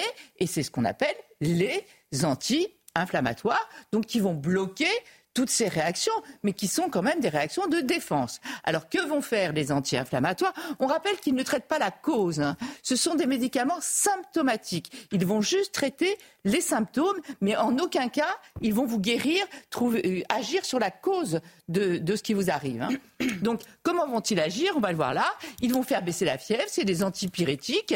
Ils vont baisser la douleur, des antalgiques, l'inflammation, et ils agissent aussi sur la coagulation du sang. Ils vont fluidifier le sang. Vous savez, parmi les anti-inflammatoires, il y en a un que tout le monde connaît, qui existe depuis. Voilà. L'aspirine, oui. L'acétylsalicylique, s'il vous plaît. Euh, si vous le dites. C'est l'aspirine qui existe depuis plus de 100 ans. Euh, qui est un des anti-inflammatoires. Ces médicaments sont efficaces. Mais comme tous les médicaments efficaces, ils ont des effets secondaires. Et comme tous les médicaments efficaces, ils ont aussi des interactions médicamenteuses et des contre-indications. On est d'accord là-dessus? Et ces contre-indications, ces effets secondaires, ils sont assez nombreux. Or, parmi ces anti-inflammatoires, il y en a qui sont en vente libre. C'est-à-dire qu'en fait, vous pouvez arriver et vous pouvez demander de l'aspirine, vous pouvez demander euh, de l'ibuprofène, euh, vous pouvez demander euh, le du Non, ça c'est le paracétamol, c'est pas un anti-inflammatoire, ça c'est contre la douleur et contre la fièvre, mais c'est bien d'en avoir parlé. C'est d'ailleurs le premier médicament le plus vendu devant les anti-inflammatoires. Mais c'est autre chose. Il faut le noter, et donc, ces médicaments sont vendus sans ordonnance. Ça veut dire que vous ne connaissez pas les contre-indications, les effets secondaires que ça peut avoir, et vous allez vous servir. Donc l'agence commence quand même un petit peu à se dire attention, Hmm. attention, vigilance, ne laissons pas comme ça. Donc il faut surtout, si vous devez prendre des anti-inflammatoires, demander conseil à votre pharmacien. Donnez-lui tous les autres médicaments que vous prenez, parce qu'il y a d'autres médicaments comme le lithium, comme de- des anticoagulants, comme d'autres anti-inflammatoires. Il faut surtout pas les associer. Donc on ne prend pas des médicaments comme ça et on ne les prend pas plus de trois jours, mais surtout on demande conseil à son pharmacien. Non mais c'est très Bah important parce qu'ils sont. On ne se rend pas compte, mais par exemple ils sont contraints. Enfin il ne faut pas les prendre ces anti-inflammatoires quand vous avez une maladie infectieuse parce que ça peut risquer de faire flamber l'infection. On a même eu des abcès cérébraux, enfin, des pneumonies importantes. Et comment ça se fait que ce soit vendu en, euh, Eh bien, en on vente libre pas. Euh, L'intérêt, c'est quand même que ce soit plus remboursé par la sécurité sociale pour certains. Ouais. Mais en fait, l'agence est en train de, de- de- de réfléchir à revenir peut-être en arrière, justement, devant le nombre d'accidents qu'il y a eu. Hmm. Attention, là, c'est avec les maladies infectieuses. Oui. Parce qu'en fait, ça baisse l'immunité, ça baisse l'inflammation. En revanche, pour tout ce qui est autres douleurs comme euh, des maux de tête, comme euh, tout ce qui est douleur euh, rhumatismale, l'arthrose, les rhumatismes, tout ce qui est douleur, les règles, douleurs gynécologiques, tout Oui. ça, là, ça ne va pas entraîner des complications. En revanche, il y a quand même des choses à surveiller. Par exemple, si vous êtes hypertendu, il ne faut pas prendre l'anti-inflammatoire. Si vous avez certains problèmes, si vous prenez déjà des anticoagulants, il ne faut pas prendre d'anti-inflammatoire. Si vous êtes enceinte, il ne faut pas prendre d'anti-inflammatoire. Donc voilà, c'est un petit peu ce qui est énervant. Je pense effectivement que ces médicaments, si vous devez, puisqu'ils sont en vente libre, surtout demandez conseil à votre pharmacien. C'était votre programme avec Mystérieux Repulpant, le sérum anti-âge global au venin de serpent par Garantia. 9h moins 10, merci d'avoir été avec nous depuis 5h55, peut-être pour certains les plus matinaux. Merci, on se retrouve demain matin euh, avec Chanel Housteau, avec le docteur Mignot, avec Gauthier Lebret, avec Alexandra Blanc, avec Harold Diman évidemment, et avec Lomique Guillot. Dans un instant, c'est l'heure des pros avec Pascal Pro et tous ses invités. Belle journée à vous sur CNews.